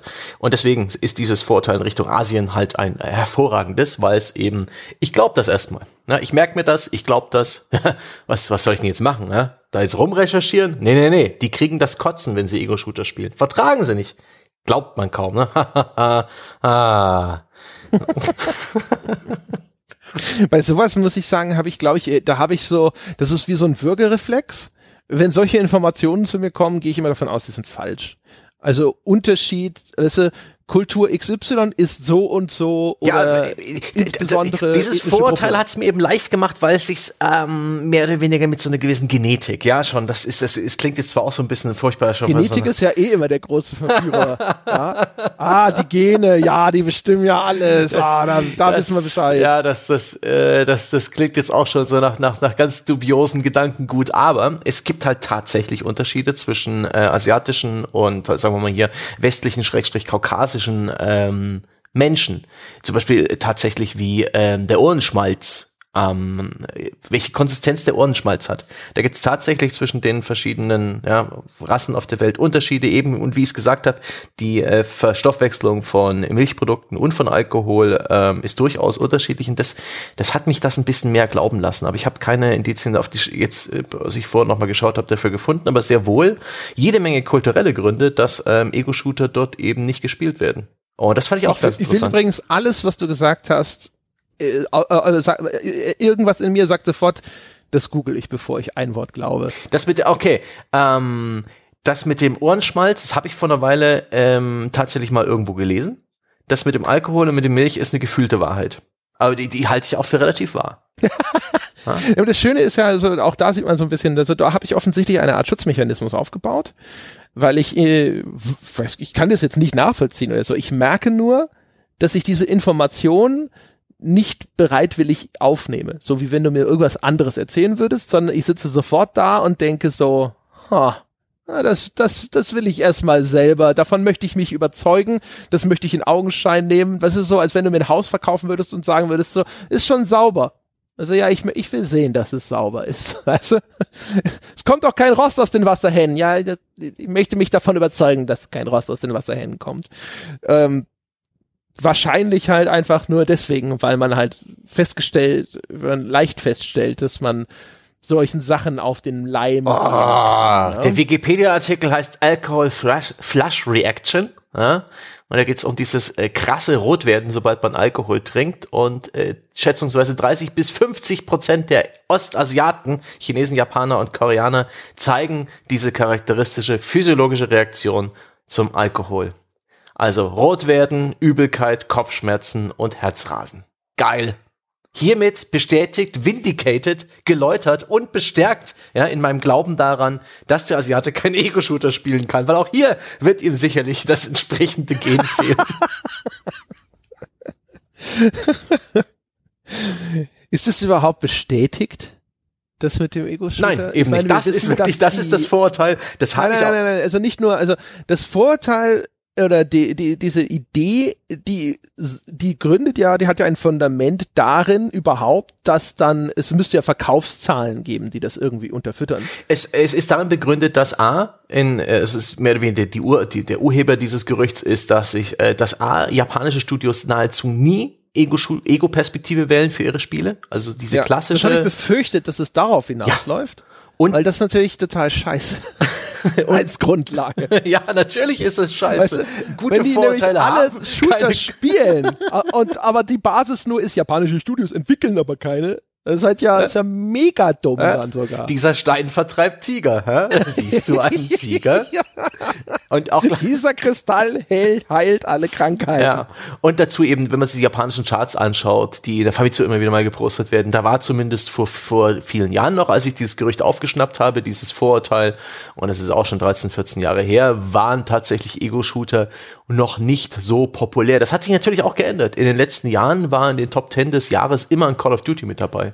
Da ist die Globalisierung auch weiter fortgeschritten und die spielen das durchaus. Und des Rätsels Lösung ist dann tatsächlich da eher, dass ähm, das kulturell einfach völlig anders ist. Da, da, da hat sich eine andere Spielekultur entwickelt in Japan als bei uns. Die ist ähm, ja, ist echt genauso wie das, das Genre der Echtzeitstrategie in Japan extrem unterrepräsentiert ist, weil sie eben äh, immer schon vor allen Dingen an Konsole zocken und Aufbau und Echtzeitstrategie eben etwas ist, was vor allen Dingen auf dem PC zu Hause ist. Da sind äh, Jap Asiaten, sagen wir mal, insbesondere Japaner, eines der Heimatländer der Videospiele und, und wir Westler einfach anders sozialisiert. Und dazu kommen noch so Sachen, ich habe das ein bisschen recherchiert und das sind dann auch eher, das sind jetzt auch keine Wahrheiten, aber auch so Theorien, dass zum Beispiel das Charaktermodell denen viel wichtiger ist, die wollen das sehen und dann ist auch noch das Schwert als Waffe in seiner Symbolik und auch in der Geschichte ähm, Japans und der Kultur hat einen sehr viel höheren Stellenwert und das Schwert ist eben auch etwas, was man in Ego-Shootern oder in Ego-Spielen nicht so gut bedienen kann. Da wählt man doch lieber das Third-Person-Action-Spiel oder ein rundenbasiertes Rollenspiel oder was weiß der Teufel. Das äh das ist ja etwas, wo es umgekehrt auch manchmal so Binsenweisheiten gab. Und Binsenweisheiten sind ja eigentlich im Grunde genommen nur Vorurteile, die nicht ähm, ähm, anstößig genug sind, um den, das Label Vorurteile zu bekommen. äh, was so der deutsche Spieler äh, was den so auszeichnet. Ne? Also das war doch auch mal eine Zeit lang so, der deutsche Spieler liebt seinen PC, der deutsche Spieler mag mhm. Komplexität, ja. der deutsche Spieler äh, will ein Interface, in dem er jeden Scheiß einstellen mhm. kann und so weiter. Und das ist ja alles dann häufig dann sogar abgeleitet wieder von dem Übergreifenden. Es gibt ja immer auch diese Stereotype, die man mit Nationalitäten in Verbindung bringt. Der Deutsche ist pünktlich, der Deutsche äh, ist irgendwie ein Pedant, gewissenhaft, äh, weiß nicht, und so weiter und so fort was man halt so, so einzelne Nationen, Schrägstrich Kulturgruppen oder sowas nachsagt oder so. Da, das war schon was, das war in der Frühzeit der Computerspiele hattest du das manchmal, witzigerweise sogar gerade bei deutschen Entwicklern, mhm. die dann dachten, sie hätten den deutschen Spieler an sich sozusagen verstanden oder durchdrungen und wüssten genau, dass der genau diese oder jene Ansprüche hegt. Und wenn man sich heutzutage anschaut, was wirklich erfolgreich ist, dann gibt es zwar zwischen den Ländern dann vereinzelte Unterschiede, insofern, dass halt gerade manche Nischen sind erheblich größer zwischen den Ländern. Mhm. Also du wirst halt in Deutschland zumindest wahrscheinlich jetzt anteilig, so per capita immer noch sehr viel mehr, glaube ich, Simulations- und Echtzeitstrategiespieler finden als zum Beispiel in den USA, weil die halt auch viel stärker auf Konsole wiederum sozialisiert wurden.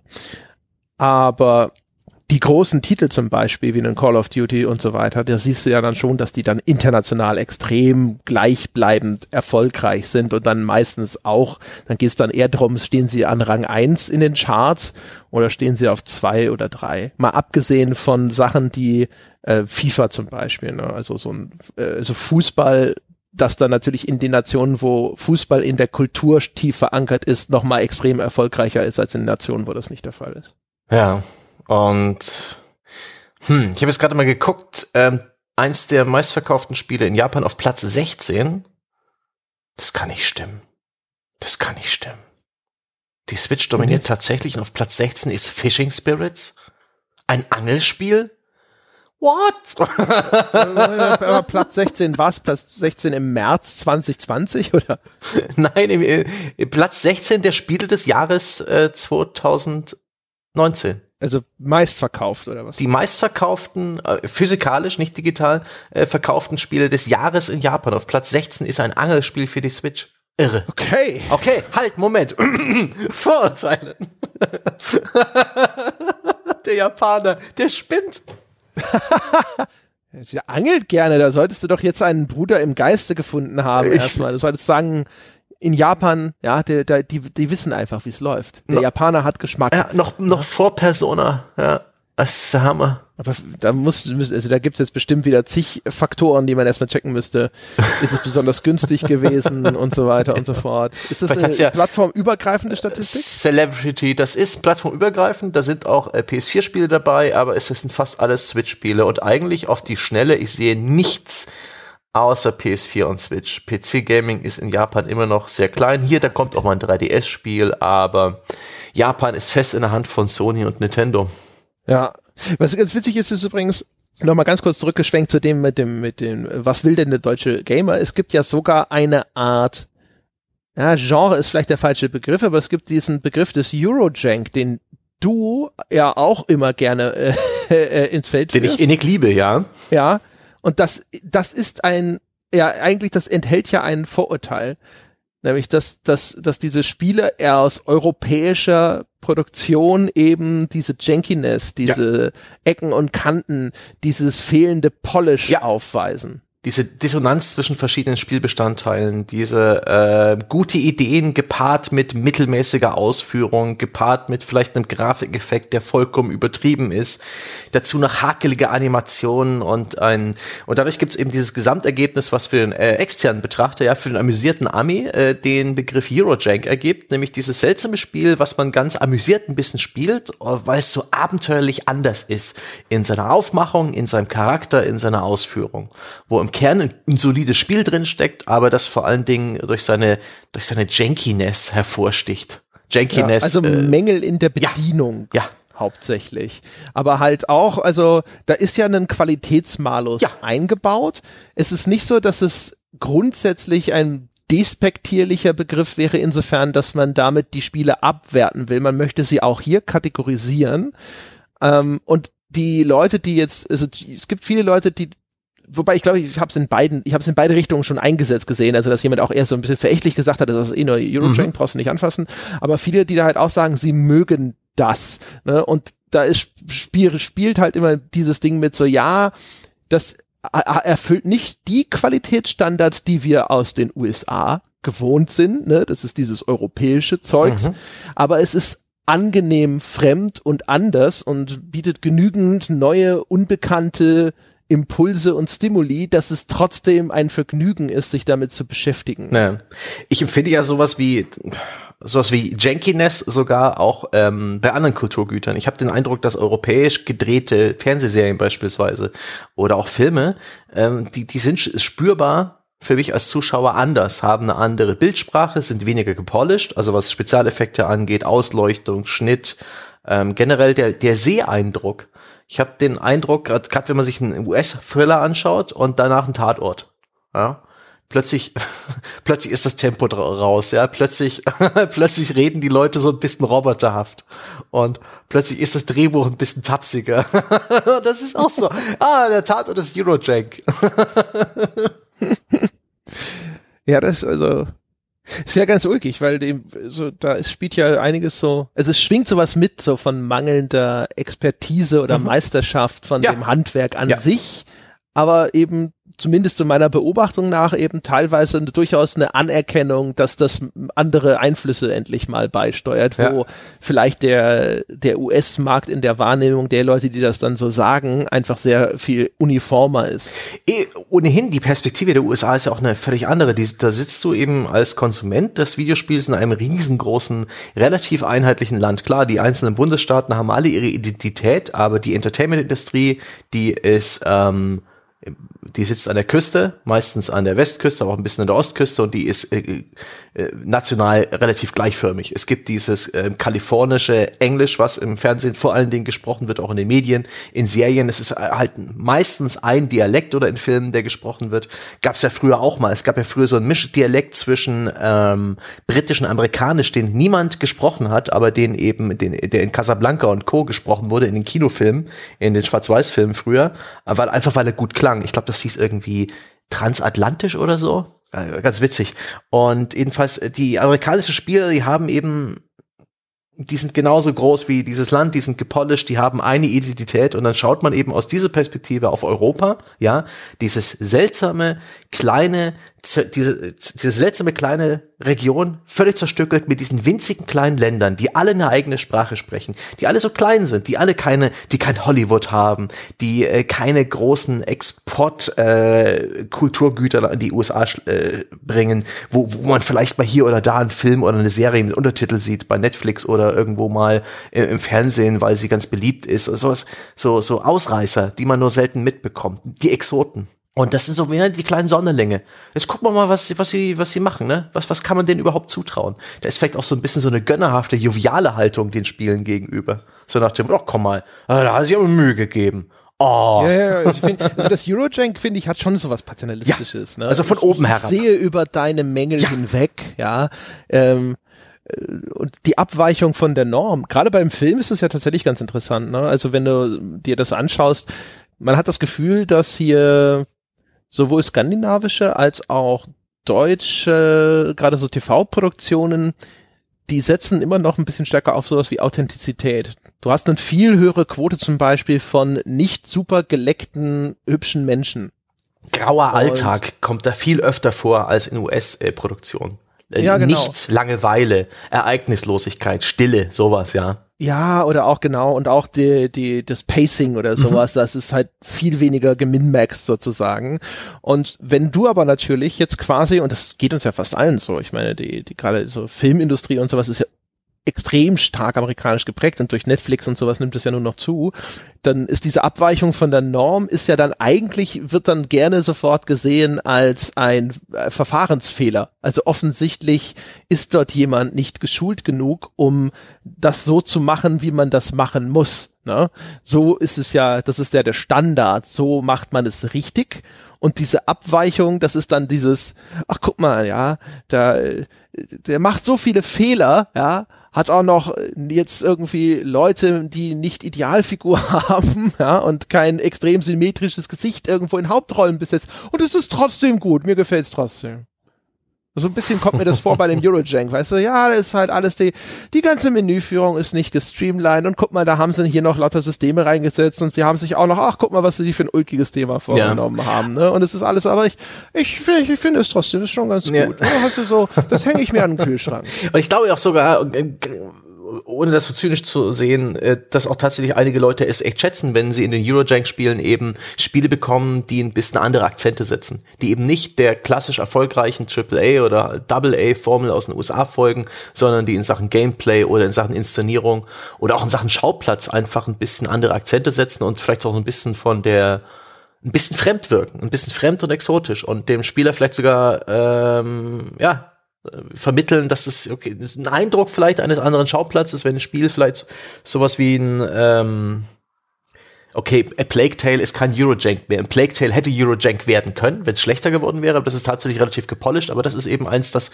europäisch wirkt, von seiner Kulisse, von seinen Schauplätzen, von, also ich meine, in der amerikanischen Kultur gibt es keine Burgen und mittelalterliche Städte, weil damals gab es keine, keine USA. Und das finde ich, glaube ich, ist, ist ganz schön für die. Oder wenn man, wenn sie irgendwie so ein so ein Russenshooter spielen, äh, der halt einfach so ein bisschen seltsam und weird ist. So ein Stalker ist ja auch ein ganz klassisches Eurojank und ja, Russland ist auch ein bisschen Asien und Eurasien, aber egal.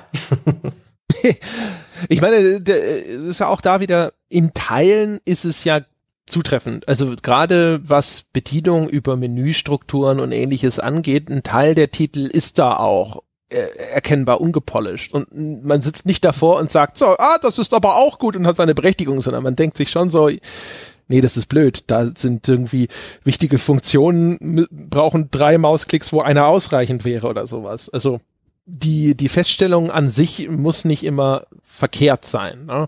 Aber diese, die, es geht ja immer darum, dass da so eine Pauschalkategorisierung vorgenommen wird, die dann halt einfach irgendwie so in einer, in einer Bandbreite angewandt wird, wo sie dann entweder grundsätzlich mhm. eben äh, falsch ist oder auch vielleicht schlechte Vorhersagen erzeugt oder eben so ein bisschen abdriftet in etwas, wo es dann wieder so ein bisschen äh wird. Ne? Also wenn dann halt das Ganze wirklich so Züge von Arroganz annimmt oder ähnlich. Mhm.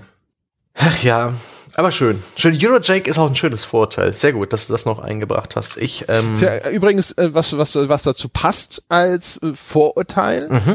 ist ähm, die Betrachtung von Indie-Games. Mhm. So insgesamt. Also mit Indie-Games Indie haben eine Zuschreibung zum Beispiel von das sind die Spiele, wo Autorenschaft eine große Rolle spielt. Das sind die Spiele, wo Herzblut reingesteckt wird.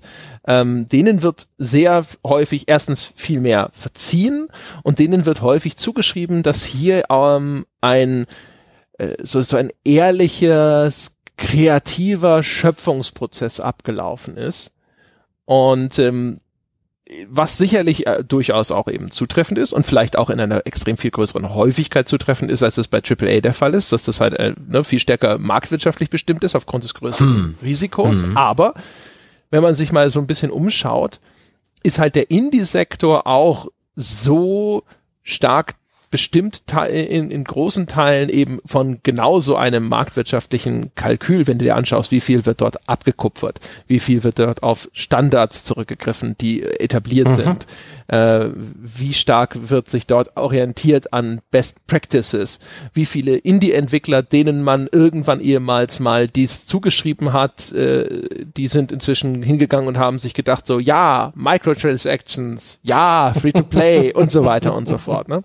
Also all diese Dinge und ähm, auch da ist halt wieder so die, die, die Pauschalität oder dieses, das grundsätzliche Vorurteil, dass denen das grundsätzlich wird denen das zuerkannt und den anderen wird es dann meistens grundsätzlich abgesprochen, was halt auch in dieser Absolutheit wieder verkehrt ist. Also, dass man denkt, dass eben bei einem Call of Duty nur so Arbeitsdrohnen sitzen, die dann halt ja. ohne irgendeinen künstlerischen Anspruch oder irgendeine Art von kreativer Erfüllungs, äh, also Sehnsucht nach kreativer Erfüllung oder sowas, da ihr Stuhl, ihr Zeug runter machen ja. und fertig. Ja, da sind, da kommen eigentlich gleich zwei Vorurteile aufeinander gegenüber AAA und den etablierten Publishern oder eben gegenüber Indie und die sind eben beide ziemlich wackelig. Also gerade dieses äh, Vorurteil, dass Indie halt der sichere Hafen der Autorenschaft, der Kreativität ist und äh, Blumenpracht und eitel Sonnenschein, das Vorurteil entwickelt man eben auch, wenn man sich ausschließlich Indie-Spiele anschaut, die halt kuratiert wurden, die erfolgreich sind, die von denen man gehört hat, die Journeys und äh, die die Edith Finchs dieser Welt. Auf jedes dieser Indie-Spiele kommen hunderte gescheiterte Studentenprojekte, ähm, Designer, die mit zu wenig Fähigkeiten zu nah an die Sonne geflogen sind und irgendwas erzwungen haben, aber es nicht geschafft haben, das Ganze ins Spiel zu pressen. Steam äh, äh, Acid Flip, Copy Cases, Nachmacher, Amateure.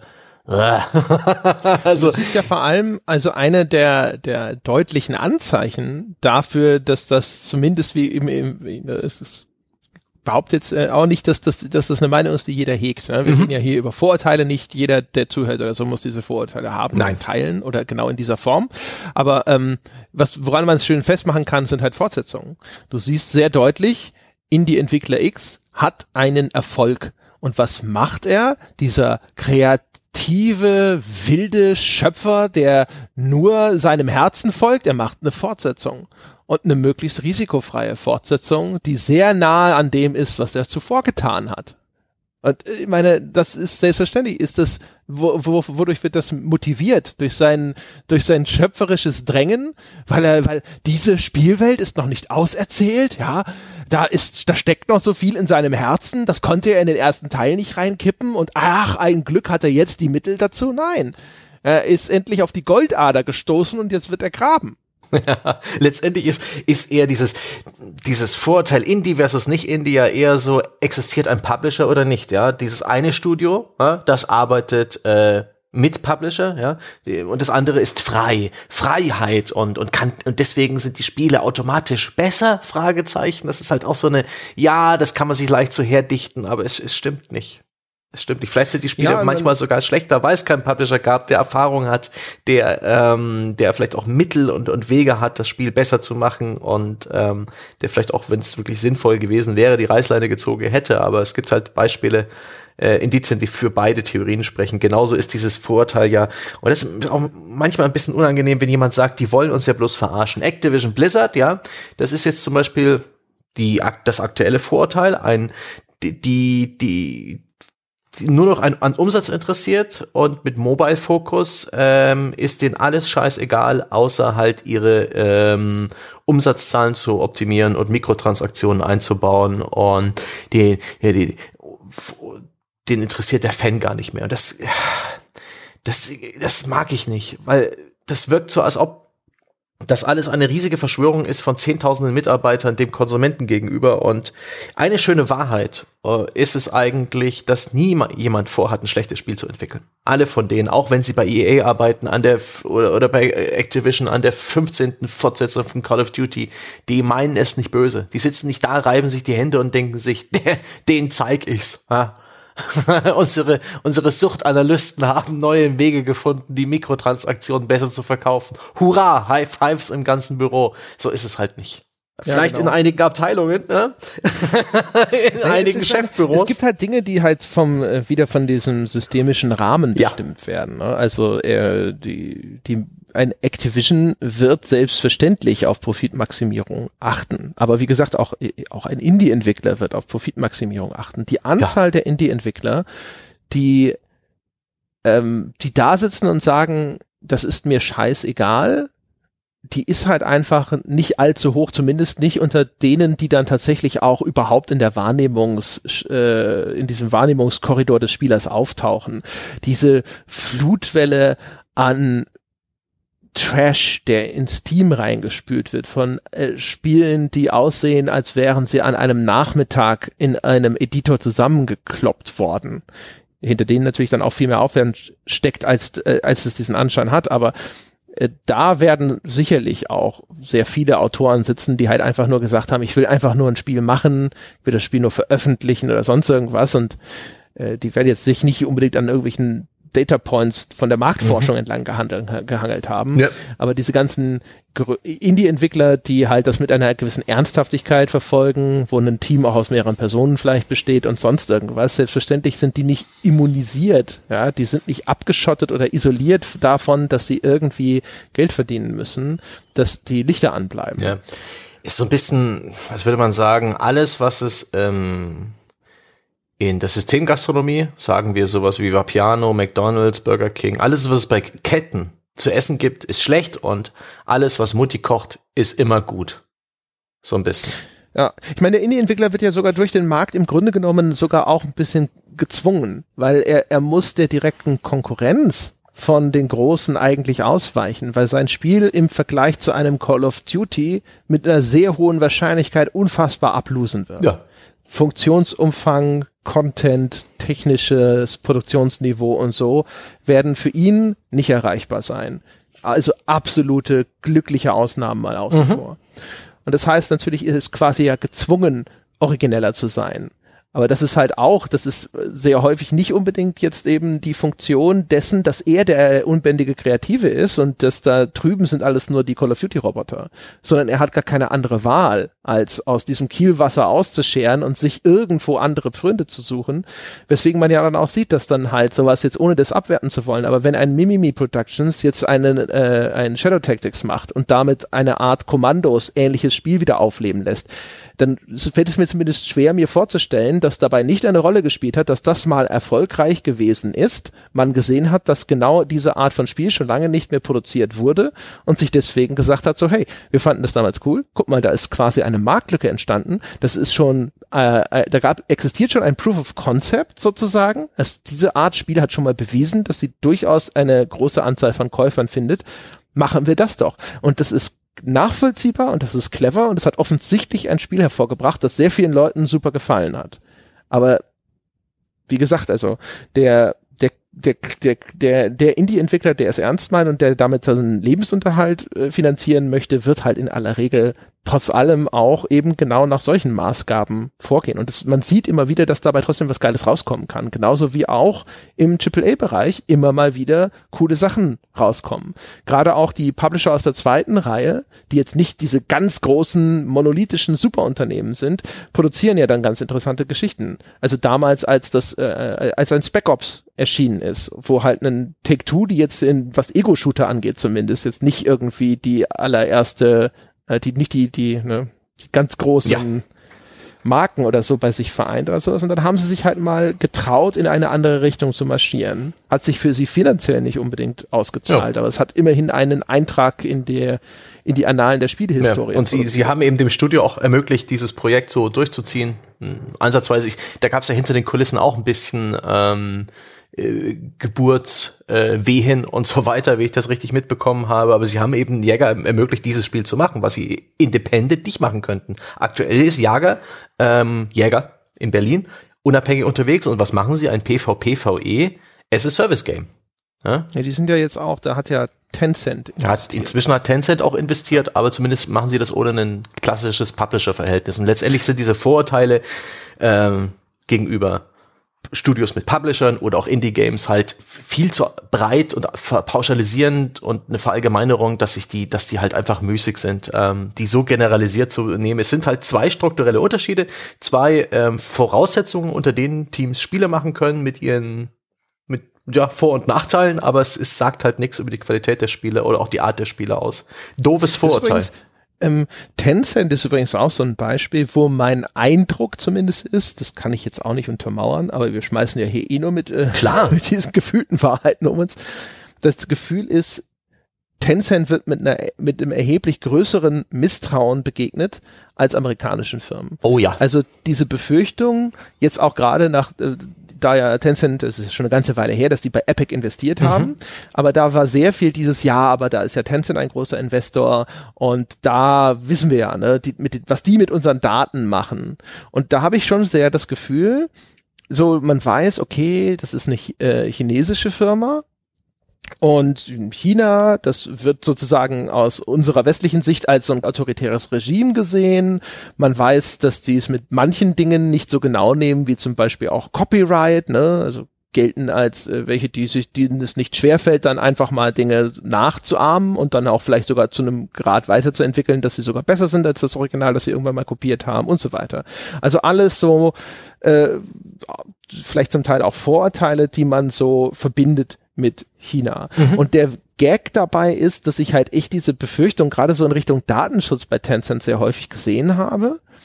Und wo ich mir gedacht habe, so, boah, ey, aber wer, wo sind denn quasi nachweislich die schlimmeren Verstöße gegen Datenschutz vorgekommen. Doch bei den amerikanischen Firmen, die USA ist sogar die Nation, die nachweislich angefangen hat, uns alle auszuspionieren und den Internetdatenverkehr zu kontrollieren und so weiter und so fort.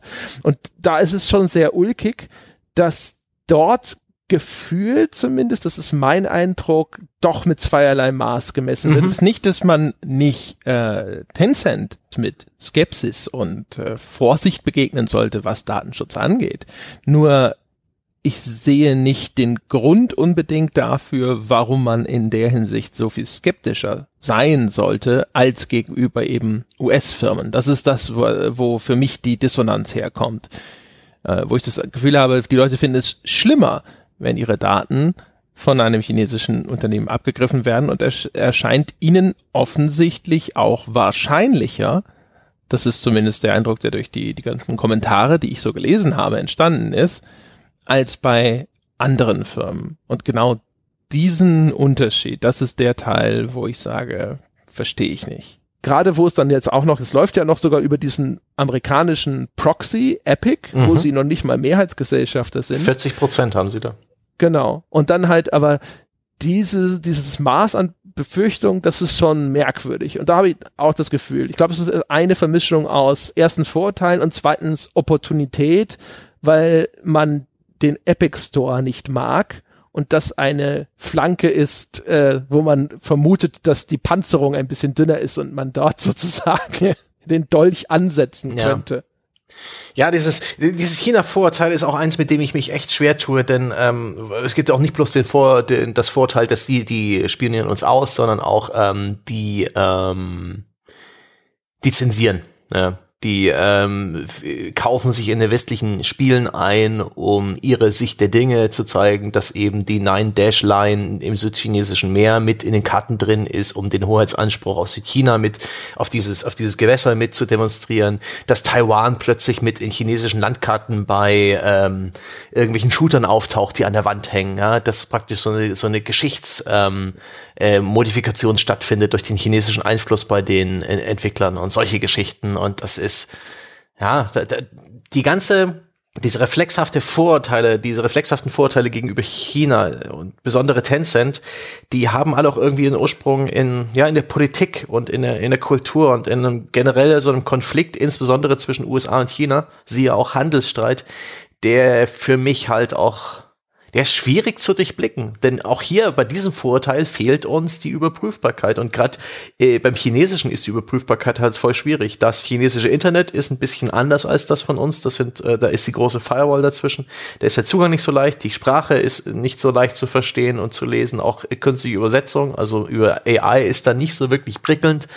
Und alles, was man dann hat, sind halt Anekdoten und Nachrichten und teilweise, teilweise schon sehr krass überspitzte und reißerische Anekdoten und Nachrichten und das, äh, wie China tickt, ist für mich äh, bis heute auch generell nicht, nicht so ganz klar. Ein bisschen ein Rätsel. Ich, ich, ich habe widersprüchliche Informationen und, und weiß nicht, meinen Reim drauf zu machen. Also, ja, jein. Also ich, ich glaube, ich gebe dir recht und ich glaube auch, man hat wirklich kein gutes Verständnis mhm. von China sowohl kulturell als auch politisch, mhm. weil man, glaube ich, auch immer dort eine einfach sehr stark selektierte Auswahl an Nachrichten bekommt. Ja.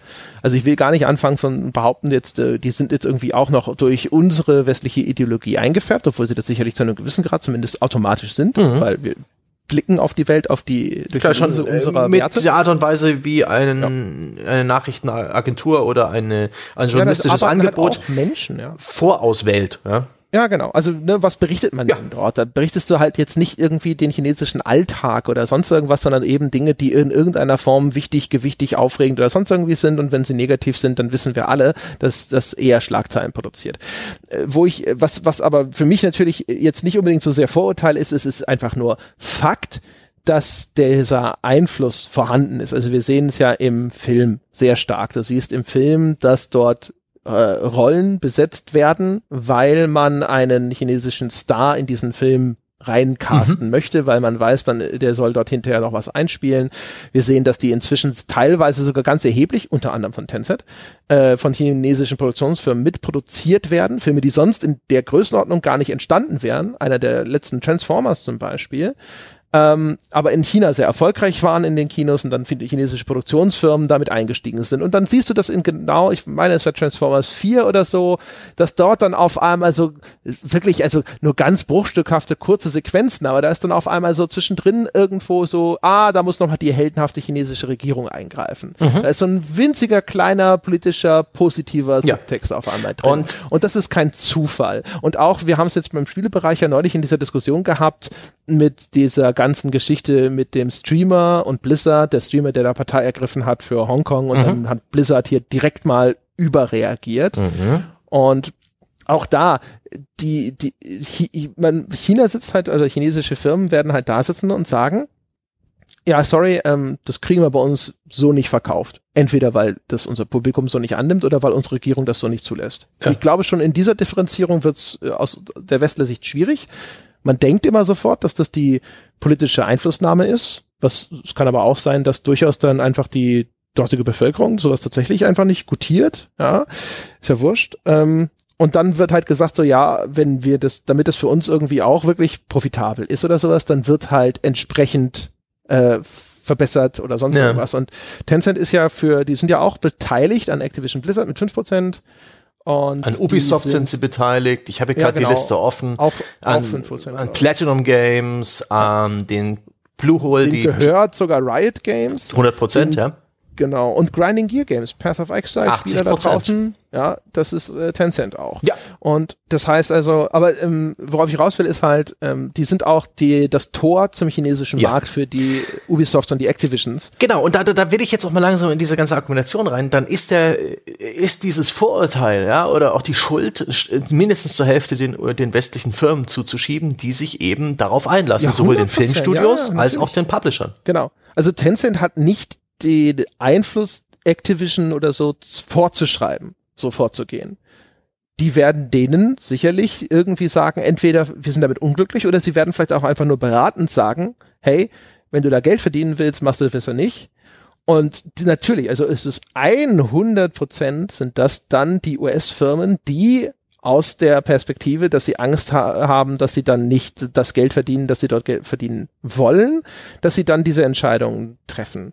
Aber die, die Idee ist natürlich, dass hier diese Einflussnahme über die Verlockung mit diesem riesigen Marktplatz, den China anzubieten hat, dass das dann quasi benutzt wird, um hier äh, mittelbar Zensur auszuüben. Dass das willfährige Helfer braucht, ist klar und dass man die direkte Verantwortung einem Activision Blizzard in dem Fall zuschieben muss, auch klar. Ja. Aber ähm, es ist zumindest jetzt nicht in dem Sinne ein Vorurteil, dass dort Annahmen getroffen würden, die per se falsch sind. Man muss nur eben aufpassen, dass man nicht irgendwie scheinheiligerweise nur die eine Partei angreift und die anderen vom Haken lässt, was aber jetzt zumindest bei Activision Blizzard überhaupt nicht geschehen ist, sondern da haben die Leute ja ganz konkret gegen Activision Blizzard protestiert. Mhm. Ja. Wilde Geschichte. Wilde Geschichte, das mit, mit den äh, mit, mit der wirtschaftlichen Verbrüderung äh, zwischen chinesischen und westlichen Unternehmen. Ja, Geld heilt alle Wunden. ja, da, da sind, da, da schmelzen alle Grenzen, wenn die Profite, also da, also, also, also wenn erstmal der Geldkoffer auf dem Tisch ist, ja, ja das, da werden, da wird aus ganz schnell, wird aus vielen Menschen werden, ja. Freunde. Shareholder kennen keinen Rassismus. Das ist der Weg zum Weltfrieden, ja. Oh Mann. auf einmal liegen, da liegen sich alle auf einmal in den Armen sozusagen. oh Mann. Ah. Ich habe noch ein schönes Vorurteil. Klar. Wo man auch sagen, direkt mal drüber, wo man vielleicht auch erstmal intuitiv sagt, ja stimmt doch, Filmumsetzungen sind scheiße. Ja. Und Gott sei Dank mehr oder weniger langsam Geschichte. Denn äh, als ich angefangen habe mit Spiele beruflich anzuschauen und darüber zu berichten, habe ich im Strahl gekotzt, wie viele beschissene Filmumsetzungen es gibt. Gerade zu Zeiten von Nintendo DS und Nintendo Wii war die sogenannte Shovelware wirklich sehr beliebt. Das heißt, lieblos dahingerotzte Spiele, wie sie heute in, äh, im Steam als Asset Flip oder Spieleschrott existieren, wurden damals noch in die Läden gestellt und dann mit irgendeinem mit irgendeinem Film verkleidet. Mittelmaß maximal. Ja, da waren dieses Pixars, Disney Pixars Cars, über THQ kam das damals, das Cars-Rennspiel, noch ein leuchtendes Fanal von Qualität. Aber wenn ich an diese, an G.I. Joe denke, zum Beispiel diesen Shooter für die PS3 oder PS2 damals, oder die, die schrottigen Minispielsammlungen zu Film XY für ein DS, ich könnte im Strahl kotzen. Mein Gott, was für eine gequirlte Scheiße. ja, also in meiner Jugend war das, glaube ich, etwas, wo ich auch sagen würde und auf jeden Fall gesagt hätte, das stimmt, hundertprozentig. Mhm. Filmumsetzung, ich glaube, dass, da hatte das Vorurteil auch eine extrem hohe äh, Vorhersagewahrscheinlichkeit. Also das mit, äh, war wie eine Bauernregel, eine sehr gute ja. Bauernregel. Ja, also wirklich, also das hat eine super Trefferquote. Inzwischen muss man schon, finde ich, mehr ein Fragezeichen dran machen, weil sie geschehen nicht mehr so häufig und wenn sie geschehen, dann sind sie nicht, zumindest nicht mehr in dem Maße scheiße, wie sie das früher waren. Mhm. Also früher war wirklich, ich habe die, ich habe halt die Umsetzung zu Robocop gespielt, Indiana Jones and the Temple of Doom habe ich auf dem Schneider, Schneider CPC gespielt, ich hatte das Star Wars Spiel fürs NES und so weiter. Mhm das, das Star Wars Spiel fürs NES ist tatsächlich sogar noch eher in dieser, ja, geht's, geht schon mhm. Kategorie, aber der, ein großer Teil von dem Kram war halt einfach scheiße. Auch, auch wenn jetzt ein paar schreien, Ghostbusters für C460 war auch scheiße. Und in dann, äh, dann hatte man so das Gefühl, ja, sie haben sich mehr Mühe gegeben und dann, dann sind sie halt so hart in dieses Mittelmaß abgesackt. Mhm. So King Kong von Ubisoft. Oh Gott, ja. Äh, Avatar von Ubisoft. Und bei King Kong für die Xbox damals war das, da, da, da konnte ich den Chinesen ähm, und den Asiaten auch generell sehr nachfühlen, der dem ja übel wird. Da hab ich, der ist mir mega schlecht geworden. Bei dieser seltsamen Fischaugen-Ego-Perspektive, die in dem Spiel geherrscht hat, ich konnte das keine halbe Stunde spielen. Echt? Mir ist da wirklich kotzübel geworden wenn die, wenn die Webseite noch existieren würde und ich noch nachschauen könnte, ich bin mir fast sicher, dass King Kong eine meiner großen Fehlwertungen gewesen sein dürfte, weil ich meine, ich hätte dem irgendwas Anfang 80 gegeben. Hm. Und in der Erinnerung, rückblickend, ohne es jetzt nochmal gespielt zu haben, halte ich das für falsch. Ja. Das war zu gnädig. Ich glaube, da war ich aber super geflasht, weil ich hatte einen neuen HD, in Anführungsstrichen, HD-Ready Fernseher, also 720p, mhm. erster Flachbildschirm überhaupt, Xbox 360 brandneu, war glaube ich ein Launch War das ein Xbox 360 Spiel? Irgend sowas war da, ja. Ja, ja. King Kong war äh, Xbox 360 Launch-Titel, meine ich. Mhm. Die und es sah halt geil aus. Da waren halt diese, diese, diese, diese geilen Lichteffekte und der Nebel, der auch noch vom Licht irgendwie eingefärbt mhm. wurde und sonst irgendwas. Das war halt so so ein Grafikding und da da habe ich so viel an der Mattscheibe geleckt, dass ich am Schluss wahrscheinlich äh, da war, Shame, glaube ich, zu, zu Shame, ja, André. war zu nett. Ja, doch. Also so in meiner Erinnerung ja. Ähm, Diese. Komme ich da drauf? Achso, ja, genau, mittelmäßige Filmumsetzung. Mhm. Und dann, es gibt ja, also auch hier geht es ja wieder darum, ne, dass das, das Vorurteil äh, ist halt einfach immer deswegen scheiße, weil es äh, häufig dann einfach auch zu pauschal ist. Ne? False weil, Positives gibt's dann. Ja, ne? genau. Also wir haben ein ein GoldenEye, ein Knights of the Old Republic, ein Alien Isolation, ein, wie heißt dieses Echtzeitstrategiespiel? Herr der Ringe, Schlacht um Mittelerde? Mhm. War das ganz das? ordentlich, ja. ja. Genau. Jetzt hier vor kurzem äh, das äh, äh, Schatten von Mordor oder sowas. Also das, das eine Ding, das Ja. sie nicht mit den Microtransactions versaut haben. Das erste, das so Batman, ja, Batman Mittelerde Ja, ja. war. Aber Oder du, auch die André, ganz da, da, anderen, da, all das zeigt doch wunderbar auf, dass das halt die neue Sorte Filmumsetzung ist. Das sind nämlich Spiele zu einer Franchise und nicht mehr Spiele, Sp Spiele zu einem Kinofilm. Und das war der große Fehler, der insbesondere Mitte der Nuller Jahre begangen wurde, wo ich das halt auch viel mitbekommen habe. Da mussten die Spiele im Laden stehen, wenn der Film im Kino war. Ja, und du, du spielst den Film nach. Du spielst auch. den Film. Und das war und konnte nicht anders sein, mies. Denn äh, die Entwickler hatten zu wenig Vorlaufzeit. Und sie hatten auch, damals war der Film noch in der Produktion, in der Regel überhaupt keine Assets. Die wussten nicht, was in dem Film passiert. Die hatten vielleicht hier ein paar grobe Skizzen, einen groben Draft des Drehbuchs, hatten dann aber trotzdem noch den Filmverleih irgendwo im Nacken, der ihnen das nachher noch alles abgenickt hat und äh, die Suppe weiter versalzen hat. Und das ist der Perfect Storm, aus dem kann nur ein maximal mittelmäßiges Spiel entstehen. Und Gott, was haben wir gelacht? Zuletzt war das, ähm, Fehlt übrigens noch sogar ein Kriterium, nämlich die Filmlizenz frisst das Budget. Stimmt, ja. Und das heißt dann häufig, weil die Filmlizenzen gerade von den großen Filmen so teuer war, steht dann gar nicht mehr wahnsinnig viel Budget zur Verfügung, um das Spiel zu entwickeln. Ja. Ähm, Activision hat zum Beispiel eine Zeit lang wirklich sehr gern Filmumsetzungen gemacht. Das waren so mäßige Jump'n'Runs, so Schreck, die gingen sogar noch. Ich meine, das war nicht gut. Da ist jedes äh, wirklich ordentliche 3D Jump'n'Run besser gewesen, was nicht eine Filmlizenz hat, aber die Schreckspiele okay. Oder Minispielsammlungen. THQ, THQ hatte mal die Pixar-Lizenz und hat zu jedem Grundgütiger. einzelnen Pixar-Film was rausgepumpt. Hier ist das neue Spiel zu Cars. Geh weg, geh weg. Und ich glaube, das letzte Aufbäumen war irgendwie so ein Fast and the Furious Spiel von Activision, als Activision schon mehr oder weniger aufgehört hat, überhaupt irgendwas anderes herzustellen, außer Skylanders, ähm, Destiny, ähm, Call of Duty und, und, und, und, solche Sachen, wo es eigentlich von Activision nur noch AAA gab und dann haben sie verschämt irgendwie noch so, so ein so ein äh, Fast and Furious Teil XY Spiel rausgebracht. Das war das, wo sie diesen äh, Safe durch die Stadt gezogen haben mit dem Auto. Das konnte man dann auch irgendwie im ersten oder zweiten Level nachspielen. Ich weiß noch, dass ich weiß gar nicht mehr, in welcher Redaktion das gespielt wurde. Aber da, da wurden auch Kollegen gerufen und man, äh, man stand zusammen lachend vor dem Fernseher und hat dieses, ha- hat dieses Machwerk gespielt, weil, weil man es lang nicht mehr erlebt hat, dass so ein Dreck veröffentlicht wurde.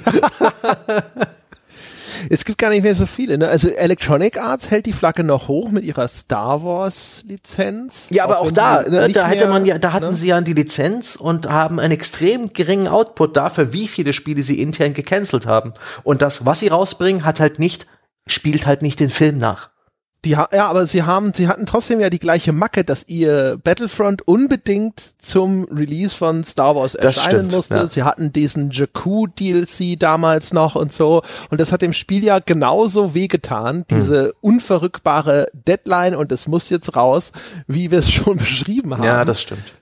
Ähm, und ja, das ist, ist, ist nicht mehr dieses, jetzt kannst du die Filme nacherzählen. Wobei ich das Gefühl habe manchmal, dass sogar genau danach eher so eine gewisse Sehnsucht besteht. Ich hatte bei diesem Jedi Fallen Order irgendwie häufiger mal das Gefühl, die Leute saßen da und dachten so, ich hätte aber lieber Luke Skywalker Ja. gespielt und Das ist dann vielleicht sogar der kreative Freiraum, wenn man ein Spiel zu einer Film-Franchise macht und nicht konkret zu einem Film und den Charakteren und ihrer Story-Arc, hat man vielleicht als Entwicklerteam mehr Freiraum, überhaupt ein gutes Spiel zu machen und eigene Ideen umzusetzen und sowas.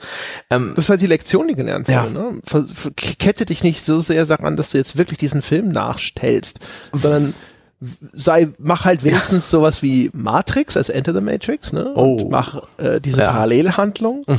Oder mach halt gleich einfach nur, es spielt im gleichen Universum und äh, bedien dich vielleicht irgendwie hier und da mal bekannter Charaktere. Es passiert ja auch immer häufiger, dass du dann gar nicht mehr den Protagonisten des Films spielst, sondern irgendeine andere Figur und der Protagonist taucht nur darin auf. Ja, sehr beliebt. Übrigens, ähm, die ähm, Filmumsetzung relativ parallel zum Release des Films und ähm, das gibt's übrigens immer noch, aber in VR.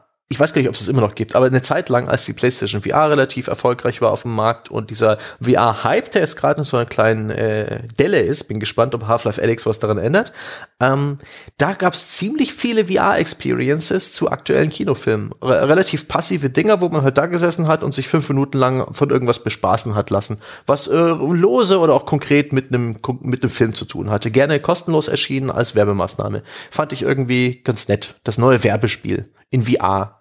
so funktioniert's vielleicht als, als glorifizierter, immersiver Werbeclip. Ja, das kann schon. Ich will ich gerade, ja. Was war denn das letzte richtige? Das Avatar-Spiel, was war denn das? Ja. War das? Das war der Das Film war ein schon, Filmspiel. Ähm, Es hat natürlich auch andere Charaktere gehabt. Damals bin ich sogar nach, Ubis, äh, nach, nach Ubisoft, nach Montreal zu Ubisoft geflogen worden, um mir das neue Avatar-Spiel anzuschauen.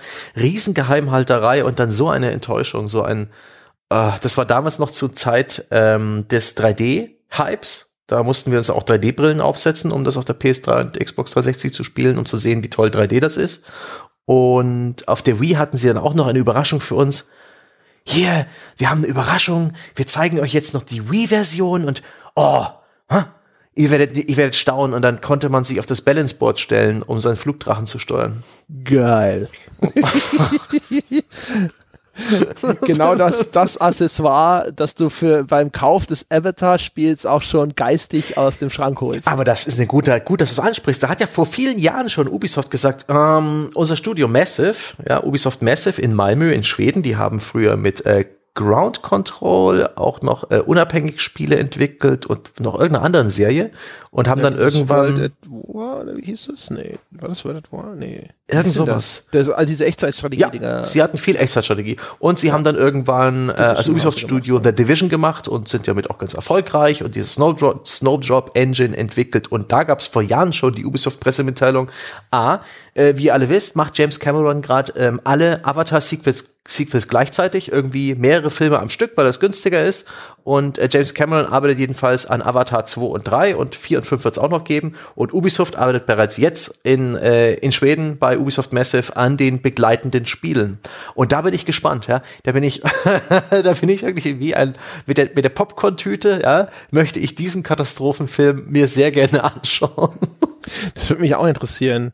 Das war auch, es, eine Zeit lang ging das schon immer als Gerücht rum, dass das irgendwie als Project Blue oder so bei Massive in Entwicklung ist, das nächste Avatar-Spiel. Wo ich jetzt auch neulich gedacht habe, wo ja jetzt irgendwie diese Avatar-Sequels wieder auf, weiß nicht, 2021 oder so verschoben sind oder 22 und dann kommt aber auch irgendwie äh, dann immer noch dieses, dieses Riesending wir machen aber gleich hier 2, 3, 4, 5 irgendwas sitzt da jetzt irgendwie so ein Team aus sechs Leuten in einer endlosen Konzeptphase? Ich habe keine Ahnung. Haben die irgendwann, äh, irgendwann gesagt, so, ja, okay, scheiße, lass gut sein? Das ist, das ist, das ist ja schon faszinierend. Man möchte meinen, dass sie irgendwann mal den Stecker gezogen haben. Aber das wird ja auch immer, das wird ja immer, ich habe das Gefühl, diese Avatar-Sachen, das wird immer so immer so, so ein, zwei Jahre verschoben oder so. Also nichts, wo man sagen kann, so, ja, dann machen wir jetzt Pause und fangen dann nochmal, äh, fangen wir irgendwann nochmal neu oder richtig an mit der Entwicklung. Weil die braucht ja ihre Zeit. Oder liegt, liegt da schon irgendwas um, dass es so rum, dass so 80 Prozent fertig ist und dann hinterher werden die ganzen Assets nochmal mit neuen Texturen versehen und dann Ja, ich bin sehr gespannt. Also ich hoffe, da wird es irgendwann mal saftige Gerüchte geben und, ähm, äh, und, und tolle so Einblicke in, in die Art und Weise, wie dieses Spiel entstanden ist und was überhaupt am Ende rauskommt. Das ist toll. Schön, dass ich jetzt mal wieder an das Avatar-Spiel denke. Das ist so eine, ein Fragezeichen, das habe ich beinahe schon wieder vergessen. Ja, das habe ich gerade wieder rausgekramt in meinem Langzeitspeicher. Sehr cool. Sehr, sehr cool. Ansonsten fällt mir nichts ein. EA hat mal eins von diesen Bond-Spielen gemacht, die dann auch, glaube ich, so ein bisschen wieder näher an einem der alten Bond-Filme dran waren und so, aber auch wieder ganz anders mit ganz viel mehr Gadgets und so. Aber ansonsten ist es schon richtig. Also die, die kann mich nicht an viele, das ist jetzt wirklich genau der Film, Mhm. äh, Spiele-Umsetzungen erinnern, sondern immer eher so dieses breitere Franchise. Ach stimmt, ähm, die Herr der Ringe Actionspiele. Nicht bloß die, ähm, die Strategiespiele, sondern auch diese Actionspiele, diese Third-Person Hack and Slays, die waren ganz gut. Die habe ich sogar ganz gut gemocht, aber das war auch damals PS2-Ära. So frühe 2000er. An die Die Harry grad. Potter-Dinger von EA waren auch meistens, glaube ich, ziemlich nah. Ja, und ich habe auch den Eindruck, die sind inzwischen auch alle in äh, auf Mobile gelandet. Also auf Mobile kriegst du doch Filmumsetzung. Das heißt besser gesagt filmgebrandeten Bullshit, der spielähnlich Ja, also ist. das ist dann also alles, was dann halt irgendwie eher so als Werbeauskopplung, genauso wie dieses äh, Stranger Things auf Netflix, da gab es Mhm. auch Spiele zu, die auch aber äh, ge gefühlt wie es fast schon eher wie so eine äh, Werbegeschichte in der Anmutung waren, so Pixeloptik und so, guck mal, hier ist doch 80s, ne? Erinnerst du dich? ist manchmal ganz kreativ. Also im, im Fall dieses äh, Pixel äh, Jump'n'Shoots Scott Pilgrim vs. The World, ähm, Ja, das fand ich ganz ja. nett. Aber äh, ich sehe auch manchmal Dinge. Zum Beispiel, ich habe mal letztens auf Twitch einem Russen zugeschaut, wie er äh, online, nee, es war sogar ein Deutscher, wie er online Slot Machines gespielt hat, also Glücksspiel. Und er hat auch richtig Geld gelassen. Ich habe ihm dabei zugeschaut, wie er 300 Euro verbrannt hat, eine Viertelstunde lang. Und die waren zum Teil filmgebrandet. Da gab's eine Slot Machine zu Narcos. Die hatte, äh, die hieß Narcos und die hatte auch Bilder der Schauspieler und ich weiß gar nicht, ob das überhaupt, ob das der Filmverleih wusste, der Narcos hergestellt hat, aber da, da war ich äh, ein bisschen auch echt ein bisschen entsetzt. Aber ich meine, ja, Konami macht es ja auch so inzwischen und macht auch Glücksspiele, halt nicht zu Filmen, aber zu seinen Videospiellizenzen. Es ist alles ganz deprimierend. Also so Film, äh, Filmflipper gab es ja schon immer. Hm. Ich glaube, äh, ich glaube, der Terminator 2 Flipper oder der so war gut. ist sogar einer, der so legendär eine der legendären Pinball-Maschinen, mhm. wenn ich mich nicht sehr irre. Ich glaube, den in diesem Flipper-Museum in äh, Las Vegas irgendwie gesehen zu haben. Ja. Aber jetzt ersetzt du gerade Flipper mit Glücksspiel und Slot-Machines gleich. Tisk, tisk, tisk. Ach so, du hast Slot, ja, okay. Irgendwie habe ich, keine Ahnung, warum ich an Flipper gedacht habe, als du von Narcos erzählt Das ist auch wurscht. Ja, ist auch wurscht. Gut, ähm, ich habe noch ein Vorurteil.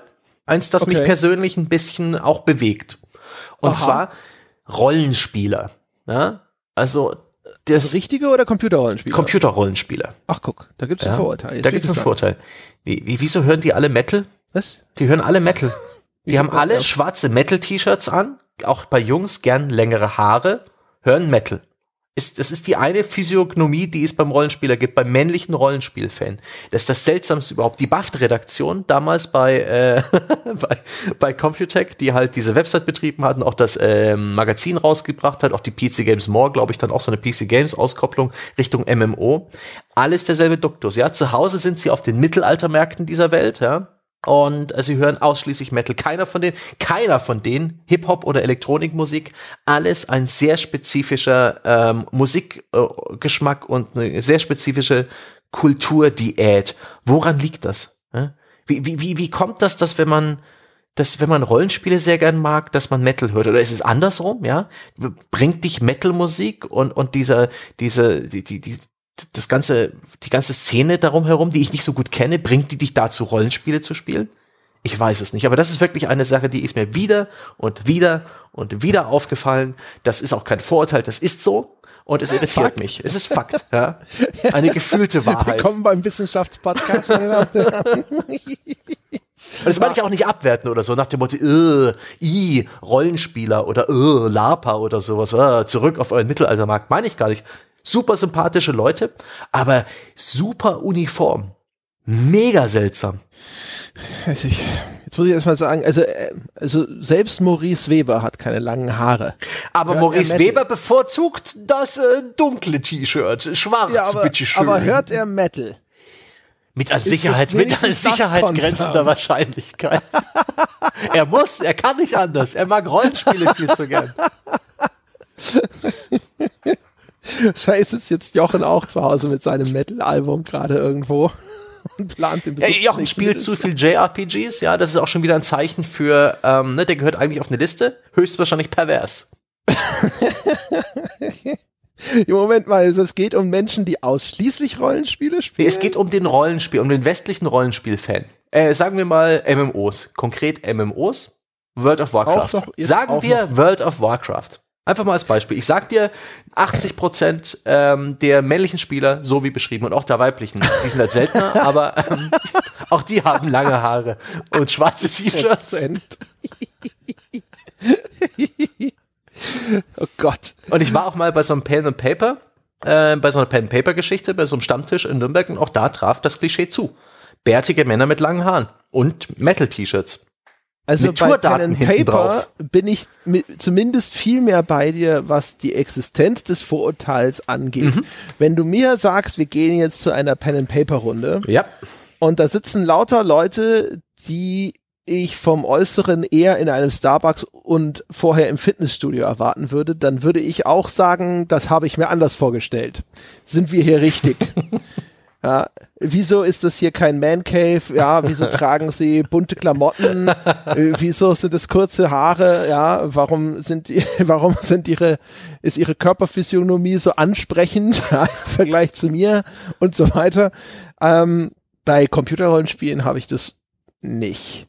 Ich, fand das, ich empfand das als, äh, auch in der Arbeit, viele meiner Kollegen waren auch so ein bisschen in der Metal-Richtung unterwegs. Generell habe ich, ich wollte das äh, Vorurteil nicht so breit spannen nach dem Motto Gamer generell hören am liebsten Metal, weil das stimmt nicht. Ähm, das sieht, das, ich bin da immer wieder ganz froh, wenn ich mal durch so eine Gamescom wackel, wie wunderbar divers inzwischen das, ähm, oder immer schon, das Publikum ist und die Spielerschaft, also nicht bloß mit einem ordentlichen Anteil von Mädels, sondern da ist auch wirklich jede Mode dabei und äh, das fand ich immer, das finde ich immer jedes Jahr auf der Gamescom richtig geil. Aber wirklich, mein, ich, vielleicht geht's auch nur mir so. Vielleicht habe ich einfach Pech gehabt. Vielleicht ist es Zufall. Vielleicht habe einfach ich in meiner kleinen Testreihe, ja, einen dieser Spikes der Kurve gehabt, die sich dann aber je länger ich diese Testreihe fortführe, langsam so äh, nach oben und unten ausschlagend sich einem Normalbereich nähert. Ich weiß es nicht. Ich ist wieder nur, nur unter Laborbedingungen nachweisbar. also das Ulkige ist halt, ähm, das Ulkige ist, dass ich tatsächlich glauben würde, dass, äh, dass ich genau dieses Vorurteil hegen würde. Sowohl eben, wenn es um wirklich Pen and Paper geht, mhm. obwohl, und das auch, auch wieder jede Vernunft, mhm. weil ich Menschen kenne, die Pen and Paper spielen, die diesem Klischee nicht entsprechen. Aber ich weiß, dass ich darauf mit einem, du spielst das, äh, innerlich reagiere so, okay, das ist, das, das ist unerwartet, ja. Der Computer muss neu kalibriert werden. Ja. Um, ähm, und, und genauso, also wahrscheinlich noch viel schlimmer bei halt LARP. Wenn, der Maurice, der kann ja geil in diesem komischen, sülzigen Halbmittelalter-Slang daherreden. Mhm. Das ist genau das, was ich mit LARP immer verbinde mhm. in meinem Kopf, was wahrscheinlich nicht zutreffend ist, ja. Aber ich stelle mir halt echt immer Leute vor, die so aussehen und dann aber auch irgendwie holde Jungfrau, ja, und ähnliches Dinge von sich geben. Ähm, aber bei Computerrollenspielen habe ich das Gefühl, nee, da, dafür ist halt einfach, also ich meine, das spielt ja inzwischen fast jeder. Das ist viel zu breit. Was mich interessieren würde, was ich mir vorstellen kann, tatsächlich, was jetzt dein Ding angeht, ist, ob es eine große Überschneidung gibt mit sowas wie einer Gothic-Szene und Rollenspielern. Ja. Das kann ich mir zumindest ich, aber auch die, vorstellen. Ich, ich denke auch, dass sich da äh, all diese Kulturprodukte ähm, ein Stück weit eine Ästhetik teilen. Dieses ähm, äh, bisschen düster, ähm, Motive aus Mittelalter und Fantasy, Schwerter, ähm, Barbaren, äh, man denke daran, wie äh, die Covers von Metal-Alben, gerade die, diese Airbrush-Style-mäßig, wie die aussehen. Das ist ja praktisch ein, ein Rollenspiel-Kondensat ein Stück, weil Dungeons and Dragons ist, äh, denen fehlen eigentlich bloß E-Gitarren und äh, die Dungeons and Dragons-Spiele könnten eine Metal-Band sein. Äh? Also ich hatte ja vor vielen Jahren eine Ex-Freundin von mir, war Goth und dementsprechend bin ich da mal äh, sehr viel auch in äh, entsprechende hier so, keine Ahnung, Wave Gothic Treffen, bla bla bla und sonstige, also Veranstaltungen und auch in so Clubs gegangen und sowas und ähm, das von meinem Eindruck her geht das halt auch relativ fließend über mhm. in sowas wie Mittelaltermarkt mhm. und ähnliches. Also die Ästhetik, die da es gibt ja ganz viele verschiedene Strömungen da auch, aber die, äh, die dazu im Teil zumindest unterwegs ist oder sowas, das würde schon passen. Hm. Ich sehe es halt wieder gerade gar nicht bei Goth, weil Goth habe ich äh, zu einer Zeit mitbekommen, das war so Ende der 90er. Da hatten all jene äh, eigentlich sehr wenig mit Videospielen zu tun und auch mit, mit, so, mit so Mittelalter und Fantasy nicht. Also bei mir ist wirklich konkret die Verbindung Rollenspiele im Besonderen, aber generell Games und äh, Metal-T-Shirt lange Haare, ich bin Metal-Fan. Ja, ich weiß nur, dass wir, wir waren, ich weiß nicht, das, wir waren auf jeden Fall auf irgendeinem großen Gothic-Festival und da gab's halt auch Schwertschmiede-Typen. Klar, das sind das, da ich glaube, die beiden. Szenen, die können gut miteinander. Ja, ich glaube halt, dass das hängt schon miteinander zusammen. Und vielleicht sind ja die, ähm, die anderen Musikgeschmäcker in anderen Genres aufgehoben. Ja, vielleicht sind ja die Elektro- und Hip-Hop-Hörer die ähm, League of Legends und FIFA-Normies. Ja und nur, nur die, die, die Gothic- und Metal-Keller-Kinder haben überhaupt Zeit und, und Durchhaltevermögen für die komplexen Brocken, ja, für die 300 Stunden Rollenspiele. ja, abgesehen davon, dass ja genau so, so solche Subkulturen die verkleiden sich ja zu einem gewissen Grad. Ja. Ne? Da siehst du Menschen in Capes und sonst irgendwas, auch mit Leute aus, so aus dieser Fetischecke, die da so in Lack und Leder rumlaufen und solche Geschichten. Von daher, auch da ist dann der Sprung zum Rollenspiel in vielen Bedeutungsebenen mhm. nicht weit, möchte ich so einfach mal auch ja. jetzt hier einfach spekulativ in den Raum stellen. Von daher, ich kann mir schon vorstellen, dass da zumindest einfach der Anteil an Rollenspielern, sowohl Pen and Paper dann, als dann eben auch eben in digitaler Form, dass der vielleicht höher ist als in der Normalbevölkerung und dass dein Eindruck daraus resultiert, hm. Sebastian. Aber das ist eben auch, ja, weiß nicht. Wenn man es eben so erklärt, dann kann das schon durchaus, dann ergibt das alles Sinn, aber wenn ich das dann wieder einfach nur über den Musikgeschmack extrapoliere, weil der sollte doch eigentlich mit einer normalen Streuung äh, unter, verteilt sein, der Musikgeschmack.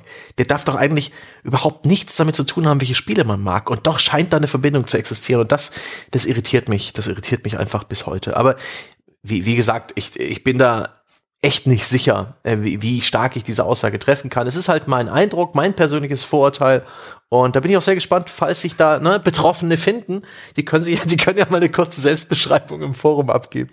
Und es ist ja vielleicht auch äh, so, weißt du, ähm, man, man muss, es ist ja vielleicht eher so, der Rollenspieler mag Metal und nicht der Metalhörer mag Rollenspiel vielleicht unbedingt. Ja, weißt du, weil ja. ähm, das ist ja so, Metal oder auch Gothic und so, das sind ja so, so Gegenkulturen eigentlich. Das ist ja immer so ein bisschen auch ein Ausbruch aus irgendeiner Konformität. Sind sie, das, findest du? Ja, natürlich, hallo, klar. Die, wenn du dich, ist, hat, Metal hat doch längst die Rebellion abgelegt. Ja, natürlich ist das alles inzwischen relativ gut durchkommerzialisiert. Aber das ändert ja nichts daran, warum die Menschen dort vielleicht sich in irgendeiner Form emotional hingezogen hm. fühlen. Und äh, wenn ich mir überlege, weißt du, das Rollenspiel, also das Annehmen einer anderen Rolle, das kann ich mir zumindest vorstellen, dass da auch, dass das halt auf der Ebene, weißt du, dass ja. dann derjenige, der Spaß hat an Rollenspielen, aber auch im eigentlichen Sinne, indem er eben vielleicht auch wirklich eine andere Rolle in irgendeiner Form ausfüllen möchte, dass der sie dann eher Geschmack findet, eben jetzt kulturell betrachtet, an solchen Strömungen und eben keine Popmusik hört. Hm. Weißt du? Und äh, weiß gar nicht, was ist da sonst, was gäbe es denn sonst im Angebot noch? Also ich meine, klar, die ganze Elektromusik und so. Hip-Hop. Ja. Ähm. ja, aber Hip-Hop hat, ist ja von der ganzen Kultur her völlig anders ausgerichtet mit Bling Bling und Kommerz und ja. guck mal, ich bin Rich Bitch und sonst irgendwas. Cybergoth ist sehr lustig äh, von der Kultur und der Aufmachung. Ich glaube, das, das da gibt's vielleicht auch interessante Schnittmengen. Das ist die neonfarbene Gothic-Variante mit diesen. Steampunk ist da, war da auch immer super vertreten bei diesen ganzen Gothic. -Dingern. Steampunk tatsächlich gibt es inzwischen auch also da gab's halt sau viel so ja. Steampunk-Zeug, so weißt du, diese Schweißerbrillen und mm. so, so diese Steampunk-Accessoires, wurde da ja klar, Monokel. War, war überall gesichert, äh, konnte man überall sichten dort sozusagen. Ach schön. Gott, ich muss glaube ich mal auf so ein auf so ein Ding, auf die Roleplay-Convention oder mal auf so ein Web Gothic treffen, einfach nur um mir die Bandbreite anzuschauen, weil das ist etwas, das, ist, das ich ich habe das als cool in Erinnerung. Ja. Es waren echt immer gute Leute, so knuffige Community. Anfangs befremdlich, also ich bin da ja so quasi da reingekommen einfach nur, weil ich die Freundin hatte und hatte mhm. damit vorher nichts zu tun und war dann halt echt so der Normie. ja. Ich bin einmal, ich bin einmal. Hast du mal die Haare getönt für deine Freundin? Hast du ihr mal einen Was? Gefallen nein, getan? Nein, nein, nein, nein, nein. Ich nee. habe dann halt da, es gab einige Sachen, da sind wir hingegangen, da gab es halt einen Dresscode, da konntest du, musstest du halt schwarze Kleidung haben, da musstest, sonst hätten sie dich nicht rein. Okay, Mr. Black Turtleneck, das ist ja nicht schwer. Das ist kein Problem ja. gewesen. Ich bin einmal mit, mit Hauke, also einen ehemaligen Kollegen, äh, da sind wir in Leipzig abends weggegangen und dann sind wir auch in so einen Gothic Club rein und ich hatte aber einen, so einen scheiß silbergrauen Anzug an. Da musste ich sie, musste ich schon ein bisschen lieb gucken, dann haben sie sich aber trotzdem reingelassen. Und dann sind wir da, standen wir dann hinterher da rum und auch auf der Tanzfläche. Und es war so mega peinlich. Ich habe mich so beobachtet gefühlt. Wie ein Öltropfen. Ich war echt der Wasser, ja. einzige Arschloch, das jetzt so wirklich so grell leuchtend da stand in einer Menschenmenge, die halt alle ganz dunkle Kleider Ach hatten. Gott. Und ich dachte die ganze Zeit immer nur so, Schau nicht hin. Es, ich komme von der Arbeit direkt hierher. Ich hatte keine Chance. Ich wusste auch nicht, dass wir hier hingehen. Ach schön. Ach ja. fuck, nee, das muss eigentlich direkt auf die Bucketlist. So ein Wave Gothic Treffen mitmachen. Von der Musik für mich nicht so spannend, aber Bekleidung mega spannend, Selbstinszenierung, äh, Accessoires, äh, verschiedene Strömungen, super interessant.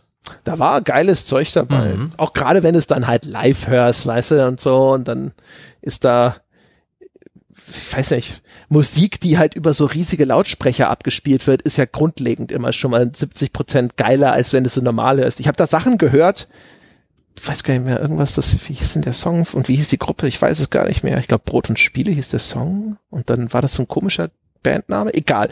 Das habe ich da live gehört und fand das total geil. Das ist dann hinterher am Rechner oder so auf normal auf Kopfhörer gehört und gedacht so, ja, ja, ja, klar, Live-Musik ist äh, oftmals einfach netter. Ich habe Ja. auch mal eine, eine CD äh, bei so einer Punkband mitgenommen, ähm, die vom Jahr oder zwei bei mir in Nürnberg gespielt hat. Die fand ich auch äh, gemäß meinem Alkoholpegel, ich habe mich da nicht weggeschossen, aber ich war gut unterhalten und das, die fand ich richtig, richtig gut. Und ich habe die CD gerade ähm, im Auto laufen, weil ich habe keinen, nicht wirklich einen CD-Player und jetzt habe ich ein Auto. Jetzt habe ich, Auto ist eine tolle Möglichkeit, Musik zu hören. Und jetzt höre ich die so und jeder Song klingt gleich und ich dachte, mein Gott, Stange. Na ja, Na dann. Punk auch so eine tolle Musikrichtung und Gegenkultur. Aber ach, wir verlieren uns in, ähm, in Kneipenphilosophie, was kein schlechter Zustand ist. Ich finde das sehr geil, ne? Dass wir auch da abgebogen sind. Also wenn das heute kein Stammtischgespräch war, dann weiß ich auch nicht. nee, also es war Ne? schon. Ja. Da kann sich keiner mehr beklagen. Ja. Also diesbezüglich haben wir hoffentlich auch ein paar Vorurteile erfüllt, ne? Hier die bei The Pod. Schön Ja, äh, Dampf Nach dem plaudern. ersten Bier kannst du denen nichts mehr glauben. ja. Völlig unzurechnungsfähiges, inkohärentes Gebrabbel. Ja. Das ist so wahr. Ja. Das hat aber auch Bestimmtheit, das hat auch Wiedererkennungswert. Das hat diese Authentizität, die die Menschen suchen. Ja, die sie wollen. Und die haben wir heute wieder geliefert. Und jetzt, ja, wird das bitteschön von euch mit einer wohlverdienten 5-Sterne-Wertung äh, gewürdigt, ja, einzuwerfen bei Facebook, bei, bei Apple, iTunes, bei Spotify oder wo auch immer man uns gerade anhört. Denn das ist wichtig für unsere Sichtbarkeit, damit auch wir weiterhin die Podcast-Leitkultur bleiben, ja. Unter euch Metal-T-Shirt tragenden Langhaaren. Ja, genau. Es kann mal schön honoriert werden, ja. Gern auch quasi total konformistisch mit Bargeld. Ja. Einfach mal Mainstream sein, ne? Dieses eine Mal, wir erzählen es auch niemandem weiter. Ja, genau. Im Grunde genommen wird ja dadurch hier die Podcast-Gegenkultur gefördert, ja. Wir sind ja hier die, die Underdogs, ja.